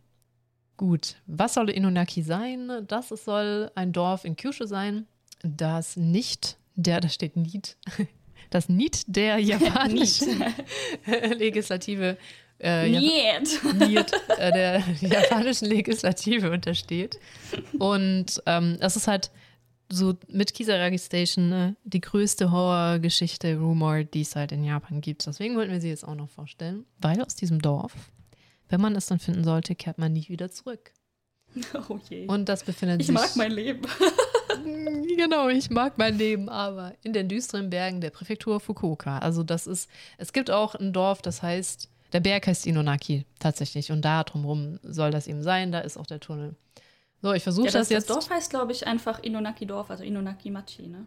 Mm, hieß es mal, dazu muss ich kurz scannen. Genau, es gab mal ein Dorf Inonaki Dam, Dam, Alter, Danimura von 1691 bis Muda, ja. 1889 am Fuße des Berges Inonaki. Das ist jetzt aber fusioniert worden, 89, au, 1889 Uh, mit äh, Miyawaka. Miyawaka ist die Stadt, die ist da auch in der Nähe von einem Tunnel. Ich bin mir gerade nicht sicher, da wurde auch ein Damm gebaut. Ich springe jetzt in Notizen hin und her, wenn wir schon so angefangen Mhm. haben. Also das ist das, was real existiert. Da wurde jetzt auch ein Damm gebaut, was bedeutet auch viele Zugangsstraßen zu diesem alten, nicht existierenden Dorf wurden überschwemmt und ich meine auch das existierende Inonaki wäre da auch gewesen. Da bin ich mir aber nicht ganz sicher, oder ob das immer noch zu Miyawaka gehört. Auf jeden Fall, da wurde halt ein Damm gebaut, da wurden auf jeden Fall ein paar Straßen noch mit überschwemmt. hm. So, was bedeutet Inunaki? Ich sagte ja schon Heulen des Hundes. Man, also man hat auch das Kanji für Inu und das zweite kann ich, also Inu Hund, das zweite kann ich beim besten will nicht lesen, kein Schimmer. Und Da ist Teil davon ist Vogel, aber ich bin mir Mm. nicht sicher. Ich guck's nach. Okay, solange du nachguckst. Das ist äh, generell Inonaki, der Berg. Gibt es unterschiedliche Legenden, warum das überhaupt so benannt worden ist. Und die erste, relativ einfach, ist einfach, ja, Hunde fühlen sich da halt mega unwohl und fangen halt an zu heulen. Deswegen ist dieser Berg eben das Heulen des Hundes. Die zweite Möglichkeit ist, es gibt zwei Legenden dazu, die relativ mehr oder weniger ähnlich sind. Die erste Legende ist, dass ein Hund äh, so laut bellte, also ein Hund eines Jägers, der wollte auf die Jagd gehen, dort am Fuße des Berges, aber der Hund hat nicht aufgehört zu bellen und hat das ganze Wild verjagt, bis der Jäger entnervt seinen Hund erschossen hatte und dann erst so spät Geht gar nicht, ne? Als du mir das das erste Mal erzählt hast, du, was? Ist nicht Ja. sein fucking Ernst. Genau, also der genervt, Alter, ver, ver, ver äh, jagt mir nicht mein ähm, Wild, nicht, dass er ihn einfach wegschickt oder so, nein, erschossen, puff, tot. Dann merkt er aber, dass der Hund ihn eigentlich vor einem schwarzen Drachen, der dort lauerte, warnen wollte und deswegen so gebellt hat. Und aus Reue ging dieser Mann, Mensch dann nicht ins Kloster, weil das macht man nicht, aber er wurde Mönch, um böse zu, böse zu tun. Oh Gott. Um böse zu tun.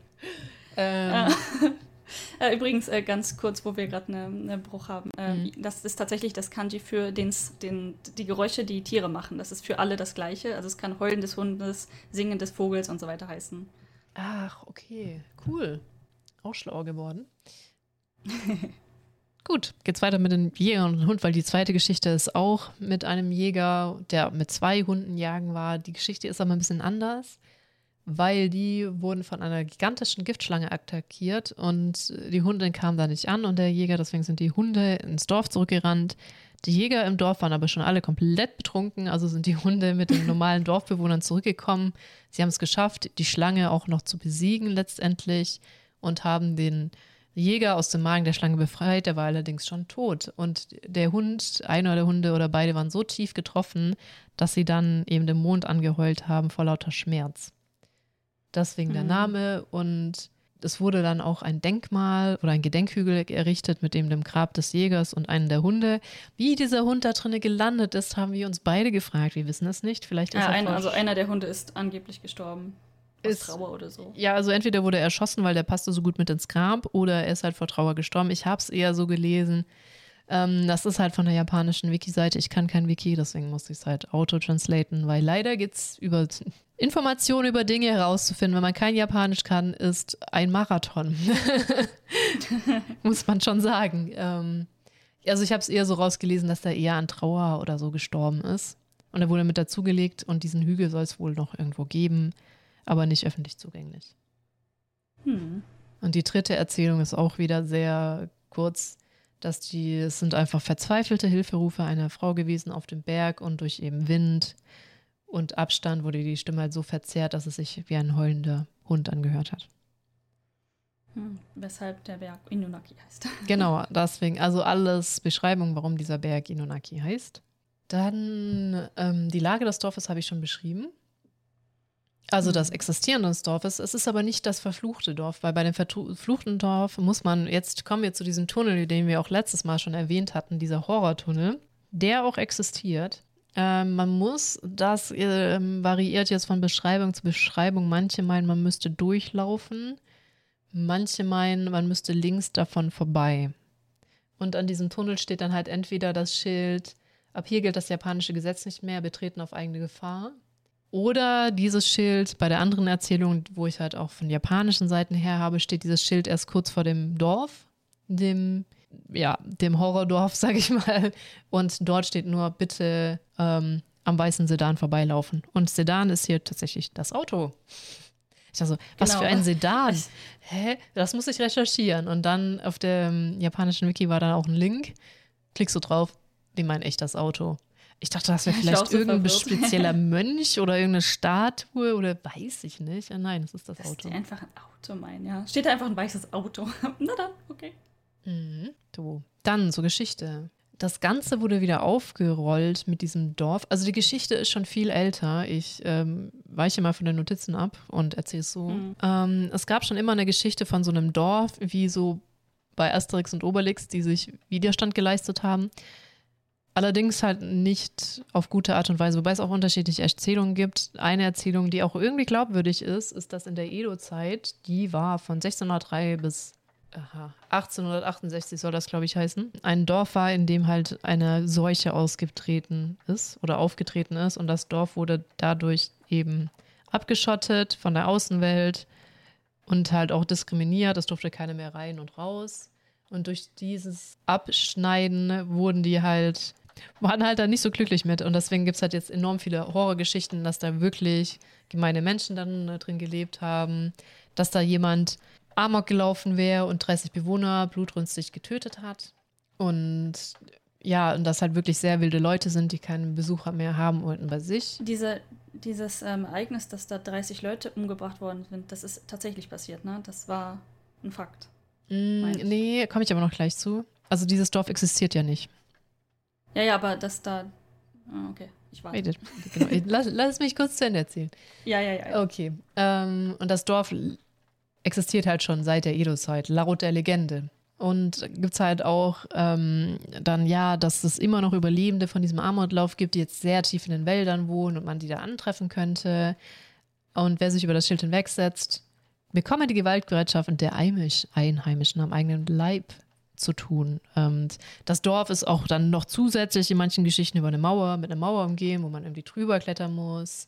Im, Dichtig, im Dickicht sind Fallen und wenn man da irgendwie eine berührt oder triggert oder ähm, ja, da gesehen wird, kommt halt ein wilder Axtmörder auf ihn zu und jagt einen durch, das Do ähm, durch den Wald, wenn man sich dem Dorf zu sehr nähert. Wenn man sich dem Dorf nähert, ist am Eingang dieser weißer Sedan dann sind halt in dem Gebäude, also weiter drin im Dorf. Ich frage mich, wenn keiner lebend rauskommt, wer diese Geschichten erzählt. Aber halt Häuser, mit, wo lauter Leichen sich stapeln, das sind doch Kannibalen. Und betreiben natürlich Inzest, denke ich mir so, ja, wie sollen sie auch noch leben seit der Edo-Zeit, wenn sie abgeschnitten leben? Und auch ganz unheimliche Fratzen an den Gebäuden und die Polizei fürchtet dieses Dorf auch so sehr, dass sie da auch regelmäßig mit dem Helikopter Essen abwirft. Und dort gibt es natürlich keine Internetverbindung oder alternativ kein Telefonnetz. Diese Geschichte war jetzt schon älter, wurde natürlich jetzt immer mehr ausgeschmückt. Allerdings kam sie erst wieder auf, als 1999 ein unbekannter Verfasser dem japanischen Fernsehen wie die, diese Geschichte serviert hatte und halt über das Dorf geregelt hat und nochmal erzählt hat, wie schlimm das ist, das, was ich gerade als geschildert habe und hat halt nochmal diesen Inonaki-Mythos gefördert. Und jetzt kommt das zu der realen Geschichte. Es ist nämlich wirklich einmal passiert, dass nämlich 1938 ein 21-jähriger in elf Häusern insgesamt 30 Menschen hingerichtet hat, bevor er sich selbst das Leben nahm. Das war das. Mitten in der Nacht, ja. Mitten in der Nacht, das war das Tsuyama-Massaker. Und die Leute gehen halt davon aus, dass der Typ, der 99 da angerufen hat, halt dieses Massaker als Geschichte genommen hat für den Inonaki-Mythos. Mhm. Genau. Ich habe mir diese Geschichte mit dem, von dem Mann angeguckt, der halt tatsächlich dort Amok gelaufen ist und ach, das ist so richtig abstrus. Ich meine, es ist immer abstrus, wenn Serienmörder in dem Fall halt äh, wüten. Aber mit 21 Jahren, der war irgendwie chronisch krank und hat das gesagt, von wegen, das liegt daran, dass ich so unglaublich unglücklich bin. Plus andere so typische ähm, Incel-Sachen, glaube ich, um das einfach mal so runterzubrechen. Und dann das, den, die erste, die er getötet hat, war seine Großmutter. Mm. Um, um, keine Ahnung, 2, 3 Uhr nachts. In ihrem Bett, wie kann. Ja. Okay, ja. Da. Ah, Wetter, ich hasse dich so sehr. Da hatten wir ja nämlich auch drüber geredet, dass wir persönlich den Eindruck auch irgendwie haben, dass in Japan ist ja wirklich ein enorm sicheres Land, generell betrachtet jetzt. Aber wenn was ist, dann immer so eine völlig hart überdrehte Scheiße. Da kann Ja, nicht einfach mal ne? so jemand aus Neid oder Missgunst oder verletztem Herzen einen anderen erschießen. Das passiert nicht. Nee, man nimmt gleich das Samurai-Messer und bringt noch die ganze Familie mit um. So, also so, das ist völlig in dem Dreher. Oder, keine Abstrus. Ahnung, zünd halt das Auto an. I don't know, aber dass, der Mhm. dass der direkt 30 Leute. Weißt du, okay, er hat seine Großmutter umgebracht, was auch immer der echte Grund war. Und dann halt einfach in die Nachbarhäuser gehen und dort auch alle in, ihrem, in ihren Betten ermorden. Wie, wie verkehrt kann es denn laufen in deinem Kopf? Keine Ja, Ahnung. genau. Also immer so sehr, sehr konform, kaum Kriminalität, aber oder auch so mega bizarre Leute, dass Leute einfach dann nur Unterwäsche klauen, so, so Creep-Sachen, also so mega, entweder so widerwärtige Ja. Creep-Sachen oder so komplett abgedrehtes, was passiert hier gerade? Ich, ich habe das jetzt gerade nicht gesehen oder gehört, was hier passiert ist, Sachen. Ganz krass. Okay, also das ist so die Geschichte und da ranken sich halt ganz viele, ich glaube auch sehr viele Leute kennen Inonaki jetzt hier. Der, dem dir zugänglicher Japaner kennt die Geschichte natürlich auch. Hat, Oh, er, ja. hat er auch einiges dazu zu sagen. Es wurde sogar jetzt ein Film gedreht, über den hatten wir auch, den hatten wir kurz angeschnitten, auch in einem anderen Podcast, ohne Zählung, der auch nochmal diese Geschichte des Dorfes und des Tunnels beschreibt. Und das ist jetzt auch die Sache, ich glaube, deswegen haben wir auch mit bei Kisaragi über diesen Tunnel geredet, weil ich habe so den Eindruck, ich habe das nicht explizit gelesen, aber dass auch hier wieder die Story ist, du gehst durch diesen Tunnel gefühlt ein bisschen in eine andere Dimension, weil dieser Tunnel, der wurde ja benutzt. Der wurde ja nicht einfach so in die Wand geschlagen. Kann ich auch mal kurz gucken, die Fakten zu dem Tunnel. Genau, der diente als Verbindung zwischen Fukuoka und Kita-Kyushu. Äh, der wurde zwei- 1927 fertiggestellt, was auch unterbrochen wurde, immer mal wieder der Bau, weil nicht genug Geld dazu war. Also oft nicht genug Geld da war, den Tunnel zu bauen. Aber es, es war halt ein Verbindungstunnel und dann, das habe ich halt nicht mit aufgeschrieben. Da stand halt auch noch in einem Artikel, wie der benutzt wurde, dass da früher Kohlebusse durchgefahren sind, dann irgendwann Gasbusse und also der war halt einfach ein Verbindungsstück. Deswegen Ja. existiert der Tunnel, deswegen kann man ihn auch von beiden Seiten, es ist ein Verbindungstunnel, natürlich begehen. Und wo man sich dann denkt, auf welcher dieser Seiten soll denn jetzt bitte das Dorf sein? Deswegen gibt es auch, glaube ich, im Mm. japanischen Ding das Teil mit, du musst irgendwie beim Tunnel links abbiegen oder irgendwie da würde man halt den Eingang finden und da irgendwie findet man dann das Dorf, wenn man ganz tief in den Wald geht. Was ich so ein bisschen schwierig fand. Und was jetzt halt diese Legenden noch befeuert, ist, dass es wirklich einen Mordfall gab in dem Tunnel, an dem Tunnel. So viel ist sicher, aber die Umstände sind ein bisschen unterschiedlich dargestellt. So der gemeinsame Nenner der Geschichten ist eben, dass es einen Arbeiter gab, Hoichi, der auf dem Heimweg war und auf eine Jugendband-Gang getroffen ist. Auf seinem Heimweg, er war in seinem Auto und die Jugendlichen wollten unbedingt sein Auto haben und der hat es sich verweigert, woraufhin die Jugendlichen ihn gekidnappt haben, sehr unschöne Dinge getan haben. Dann auch ist auch die Frage, wo wirklich die Schauplätze überall waren. Auf jeden Fall endete er als verkohlte Leiche im Tunnel. Ist das, ist das der äh, Besitzer von dem weißen Sedan? das könnte sein. Wer weiß. Auf jeden Fall gab es da tatsächlich dann einen Mordfall. Wie viele Jugendliche das waren, was sie jetzt genau getan haben und so ist alles ein bisschen unterschiedlich, aber es gibt wohl diese Komponenten, sie wollten sein Auto haben, er hat das Auto nicht hergegeben, sie haben sehr schlimme Dinge ihm angetan, am Schluss halt eben angezündet und verbrennen lassen. Und das ist wohl in diesem Tunnel passiert. Auf jeden Fall wurde der dort aufgefunden. Zusätzlich dazu, was es auch befeuert, es gab wohl auch mal eine Leiche, ist da auch wieder aufgetaucht von irgendwoher. Und es gibt aber auch immer wieder eben Unfälle, weil es ist eine alte japanische Straße mit an einem japanischen Berghang. Es kommt immer wieder zu Unfällen, immer wieder Leute, die, ne, die bloggen wollen oder Videos darüber machen wollen, ähm, stürzen, keine Ahnung. Deswegen gibt es halt auch enorm viele Unfälle und sowas zieht halt auch äh, diese sehr selbstmordgeprägte japanische Kultur, zieht das halt auch Menschen an, die sich dort das Leben nehmen. Und die Regierung war dann irgendwie so genervt davon irgendwann, dass der Tunnel wurde 94, der wurde erst 94 geschlossen als Verbindung. Da wurde wohl der neue Tunnel, weil es gibt einen Shin-Inonaki-Tunnel, der jetzt beide Teile verbindet, geschlossen. Und im Jahr 2000 haben sie halt wirklich massive Beton, Zement, Steine vor diesen Tunnel gelegt, dass man halt auch nicht mehr reinkommt, weil sie ja die Schnauze voll hatten. Und die Regierung warnt auch immer noch vor Glatteis, im Winter, Erdrutschgefahr, kriminellen Motorgangs. Was jetzt auch bedeutet, dass die Straße, die zum Tunnel führt, von beiden Seiten nicht mehr befahren werden darf. Also man mhm. kommt da jetzt auch nicht mehr hin und an den Tunnel ran. Und da stehen Kameras, sagtest du. Genau, und jetzt auf einer Seite. Auf einer Seite dazu wollte ich, ich scroll nur gerade, ob ich jetzt alles, was ich so über den Tunnel und den Kram sagen wollte, auch gesagt habe. Ich denke aber schon. Genau, jetzt kann man zu dem Tunnel aber trotzdem noch hiken. Es gibt ja auch zwei Zugänge. Und ich, ich boah, in der Recherche, ich habe ewig gebraucht. Natürlich hat ein Tunnel auch zwei Eingänge, aber in meinem Kopf war ja so drin, zur anderen Seite kommst du ja nicht, weil da ist ja dieses Gruseldorf. Aber das ist ein ganz normaler Tunnel. Natürlich hat er zwei Eingänge. Und man erkennt sie daran, der eine ist halt komplett zugestellt mit Steinen und der andere hat halt nur zwei Reihen Steine. Dass man theoretisch, wenn man ein Idiot ist, auch noch reinklettern kann in den Tunnel. Ja, sollte man ganz aus natürlichen Gründen nicht tun, weil Einsturzgefahr und so, ne? Mhm. Aber okay. Und weil, wenn die japanische Regierung mich nicht in diesem Tunnel haben will, dann möchte ich nicht in diesem Tunnel sein. So einfach ist das. Nicht wegen irgendwelchem ja. Fuselkram. Ähm, so, jetzt wollte ich aber sagen, genau, es gibt zwei Seiten. Einmal die Miyawaka-Seite, also dieses Dorf, von dem ich gerade geredet habe, und dann noch die andere Seite, die Inunaki-Yama-Seite. Yama ist übrigens Berg. Hm. Und von einer Seite, nämlich die Miyawaka-Seite, kann man, kann man auch gar nicht mehr, also sollte man gar nicht mehr hinkommen können, weil die Straße ist gesperrt für die Autos. Es gibt auch da eine Überwachungskamera, also man soll nicht auf dieser Straße laufen, man soll auf, also auf, auf diese Seite vom Tunnel kommt man eigentlich effektiv gar nicht mehr hin. Das gab es aber einen Vollidioten. Da habe ich einen Blogpost gefunden, der dem drauf geschissen hat und da mit einem Kumpel halt Ghost macht Radau. Deswegen guckst du mm. gerade. Äh, nicht Ghost. Es wird, glaube ich, Abendessen jetzt gemacht. Oh. Das klang okay. mir doch sehr nach einer Pfanne.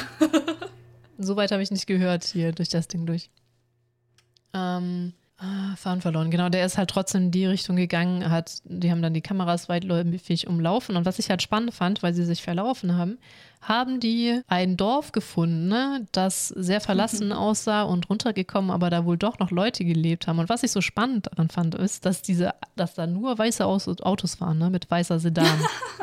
ich glaube, die sind einfach günstiger, ne? Ja, sie sind Autos. günstiger. Mein Auto ist auch weiß. Ähm, ja, das fand ich ganz spannend. Also so diese Berichterstattung, obwohl ich das auch echt nicht gut heiße, weil das einfach.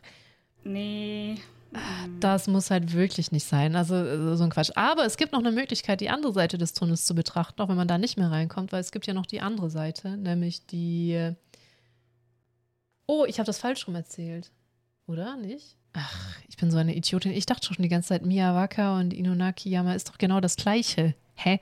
Genau, okay, das war die Hisayama-Seite. Von da kommt man nicht mehr hin, weil ein Zaun, Überwachungskameras, Straßen nicht benutzen. Von der Miyawaka-Seite kommt man dann auch nicht mehr mit dem Auto, da ist die Straße auch gesperrt, aber es gibt einen Weg, den man hinhiken kann, der an dieser Straße irgendwie vorbeiführt. Irgendwann landet man auch wieder auf der Straße und der, der beginnt auch an diesem Stausee, den ich ganz am Anfang erwähnt habe. Mhm. Und dort kann man eben den Berg hochhiken, dann hike man wieder so ein bisschen runter und kommt dann irgendwann beim Tunnel vorbei. Und der, okay, aufgeschrieben habe ich, der legale Hike beginnt am Stausee und führt von Kawaran Kochi Bergfahrt zu Inunaki-Yama, zur Burg Humaga und zur komplett verbarrikadisierten Seite des Tunnels. So, das hatte ich mir noch dazu geschrieben. Das ist halt dann die Seite, wo man auch wirklich gar nicht reinkommt mehr. Und auch, also das Einschuss gefährdet und Grundwasser dringt ein. Außerdem ist es drin, glaube ich, auch gefährlich, weil es gibt natürlich Bilder vom Inneren.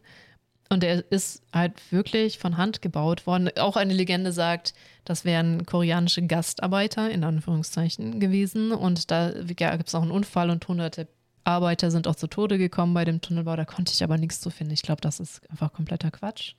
Man sieht aber, er ist von Hand behauen, auch der Tunnel. Also ich glaube, drinnen ist halt auch mhm. rutschig, gefährlich und deswegen sollte man halt auch generell nicht reingehen, weil es nicht sicher ist. Ja, ich meine, gut, Ja. dass in solchen äh, damaligen, schon länger her Bauunternehmungen echt viele Leute ihr Leben gelassen haben, ist ja jetzt nur nicht so äh, äh, unwahrscheinlich. Ne? Das stimmt. Dass das jetzt eventuell hunderte koreanische äh, Gastarbeiter waren, ähm, Ich konnte halt ums man nicht. Verrecken nichts dazu finden. Ich habe mich wirklich bemüht. Ich habe auf Japanisch gegoogelt und ich, ähm, die Infos fehlt halt komplett. Also deswegen bin ich mir wirklich Mhm. unsicher. So, eine, so eine Legende wahrscheinlich. Ne? Ja, auch, auch generell. Ich denke mir so, ja, Arbeitsunfälle wird ja vielleicht irgendwie dokumentiert sein, aber ich habe dazu einfach gar nichts gefunden. Von 1927 und vorher, die Dokumente sind bestimmt irgendwo Ja. verloren gegangen. Das Einzige, was ich schade finde, oh, das hatte ich auch noch nicht erwähnt, ähm, davor gab es wohl mal eine Telefonzelle, aber die Leute haben sich immer wieder über Stimmen in dem Telefon äh, beschwert und über generell Stimmen, dass die Polizei diese Telefonzelle auch abgebaut hat, damals wegen dieser Stimmen. Und ich glaube wirklich, dass dieser Tunnel einen interessanten Audioeffekt generieren muss in irgendeiner Form, weil auch der Typ, der sich über das japanische Gesetz hinweggesetzt hat, die sind natürlich auch in den Tunnel geklettert. Wie soll es auch anders sein? Und haben da auch Bilder gemacht und Langzeitaufnahmen. Und die haben eben auch geschildert, dass es sich so anhörte, auf einmal, es würden sehr, sehr viele Menschen mit Stimmengeschnatter auf sie zurennen. Und ich glaube, Mhm. das muss einfach ein mega interessantes Echophänomen sein. Und ich fände mega Ja. spannend, rauszufinden, why. Also in dem Sinne, die waren ja dann auch auf der Seite, wo man drüber klettern kann. Und die andere Seite ist ja fast komplett zu mit den Steinen. Hm. Das heißt, da kann sich das ja auch reflektieren. Ich kann mir vorstellen, durch diesen Behau, dass das irgendwie dann so hin und her geworfen wird und irgendwann halt komplett wieder zurückkommt. Und das, das, Ich meine, das fände ich halt möglich spannend. ist sowas, ne? Ja. Ja. Also die, die äh, wissenschaftliche Perspektive ist tatsächlich irgendwie sehr spannend. Ich Ja. denke halt oft, das habe ich ja auch äh, letztes Mal schon gesagt, das ist sicherlich eine wissenschaftliche Erklärung plus die menschliche Psyche. Also da Mhm. kommt sicherlich mal mindestens zwei Faktoren zusammen, dass man sowieso schon diese Ja. Erwartungshaltung hat, dass man Stimmen hören könnte und dann ist natürlich etwas, was stimmenähnlich klingt, sofort eine Stimme. Ne? Also Ja. so, dass man halt schneller Panik schiebt, obwohl es eine Erklärung für gewisse Geräusche geben könnte. Ja, das ist richtig. Äh, die sind, haben natürlich dann sofort Reis ausgenommen. Aber finde ich auch, weil, aber auch weil diese Geschichte mit den Stimmen schon älter ist. Also es ist ja nicht, sind ja nicht die ersten, die das schildern. Das ist wahrscheinlich irgendein Ja, wirklich ja. weirdes Echo dann in dem Tunnel, könnte ich mir vorstellen. Na, möglich. Das fände ich halt schade, dass sowas, ja. Ich glaube auch nicht, wenn die Regierung das zumacht, dass irgendein engagierter Typ, der audioaffin ist, sie dann da reinlassen. Das kannst du halt auch komplett vergessen. Ja, außer irgendwer äh, beschließt, dass das ein Projekt ist, das von, ne, von der Uni gemacht wird, dann vielleicht. Ja. ah, schwierig. Das, aber sowas, so, so, so die wissenschaftliche Seite, hm, ja, interessiert mich. Ja. Mm. Ich wünschte, das gäbe es auch mehr so ähm, Anti-Ghost Hunter, weil ähm, Oh, ja, ja, ja, in so diesem Void, weißt du, in diesem Void so, warum? Warum zur Hölle ist das gerade passiert? Ich hätte da so gerne häufige Antworten. Klar weiß ich, ja, das ist der Luftzug, Fünenü, aber man hätte halt gerne mehr Beispiele so, ne? In diesem Fall war das so und so, dass dein Kopf halt auch gar kein Kopfkino machen kann, sowas. Ich fände das halt Ja, ja. ich fände das cool, wenn das mehr vertreten wäre, wenn da wirklich ein paar Leute sich, äh, ich habe halt gar keine Ahnung von sowas, ne, ähm, hinstellen und versuchen da sowas zu messen. Wie muss der Luftstrom denn hier jetzt sein, damit das passiert? Irgendwie so Türen, die aufgehen oder sowas, ne? Ah, ja, ja, natürlich. Aber ich habe so ein paar Freunde, die haben tatsächlich ein Unterwasser-Echo, bla bla bla. Also, dass man an Echo arbeitet, stelle ich mir durchaus möglich vor. Natürlich ist das schwer, das Ganze zu simulieren, weil das halt handgearbeitet ist und bla bla, aber ein, einfach ein Modell dafür zu erstellen, was dort Mm. passiert sein kann. Mm. Ja, oder das, genau. Aber da es halt so von Hand behauen ist, wirst du halt trotzdem Leute reinschicken müssen, ne, um einen Sturz Ja, ja, du gefährdet, musst definitiv. damit In du dem das Fall scannst, ist es ne? ja sogar, genau, ist ja sogar einfach, die Tests durchzuführen sogar. mhm. Ähm, in, in vielen ähm, Wissenschaftsbereichen musst du ja im Prinzip simulieren, um eine testartige Umgebung zu schaffen. Und in dem Fall ist es sogar vorhanden. Du kannst ja dort rein. Und ich, wenn man sagt, okay, diese Tests sind genehmigt und gewisse Sicherheitsmaßnahmen werden getroffen, dann ist das ja alles sogar möglich. Theoretisch möglich. Ja, richtig. Theoretisch wäre es möglich. Und sowas, sowas finde ich spannend. Sowas fände ich auch mal schöner mit Häusern, weißt du, die haunted sind. Dass nicht wieder die Geisterjäger da kommen mit ihren EMP-Dingen, sondern die Wissenschaftsjäger oder so. Und dann mal gucken, Ja. warum passiert diese Scheiße denn hier jetzt, Mensch? Research Busters! Research. Ja, aber die basteln ja nicht den Research. Ach, ja, Äh, schwierig. ja, d- d- das ist korrekt. Eigentlich die echten Ghostbusters, weil sie die Ghost-Geschichte basteln. Ja, genau. Ja. True. Gut. Ich glaube, es wird auch Zeit. Höre ich. Ja, es, es wird Zeit. Ja. Ich glaube, der Hund hat gekackt. Und ich finde, das ist ein guter Abschluss. Okay, also gut. draußen, draußen. Ich habe Dinge von draußen gehört. Okay, ich wollte gerade sagen, so, wie ist das, wie kann das gut sein? Oh mein Gott. Nein, Ich nein, bin nein. gerade gegen meine. Trinkflasche gekommen. Ich hatte gedacht, oh Gott. Schock des Todes. Fast okay, umgestoßen. fast umgeschossen, ja. Gut, dann würde ich sagen, äh, schmeißen wir euch raus. Oh, übrigens, doch, ähm, das ist nicht, ich war ein bisschen unaufmerksam und sehr müde letzte Folge. Es ist zwar unsere 24. Folge, aber ich habe den Juni mit dem Juli verwechselt. Das heißt, unsere Einjahresfolge kommt erst am 1. Juli raus und wir versuchen noch, äh, da was Gutes hinzukriegen. Wenn es klappt, freue ich mich wahnsinnig, weil es wird gut, wenn es klappt. Ja. Ich möchte nicht spoilern, weil ich habe Angst, dass es nicht klappt. Wir werden sehen. Also Ja. dann. Wir werden sehen.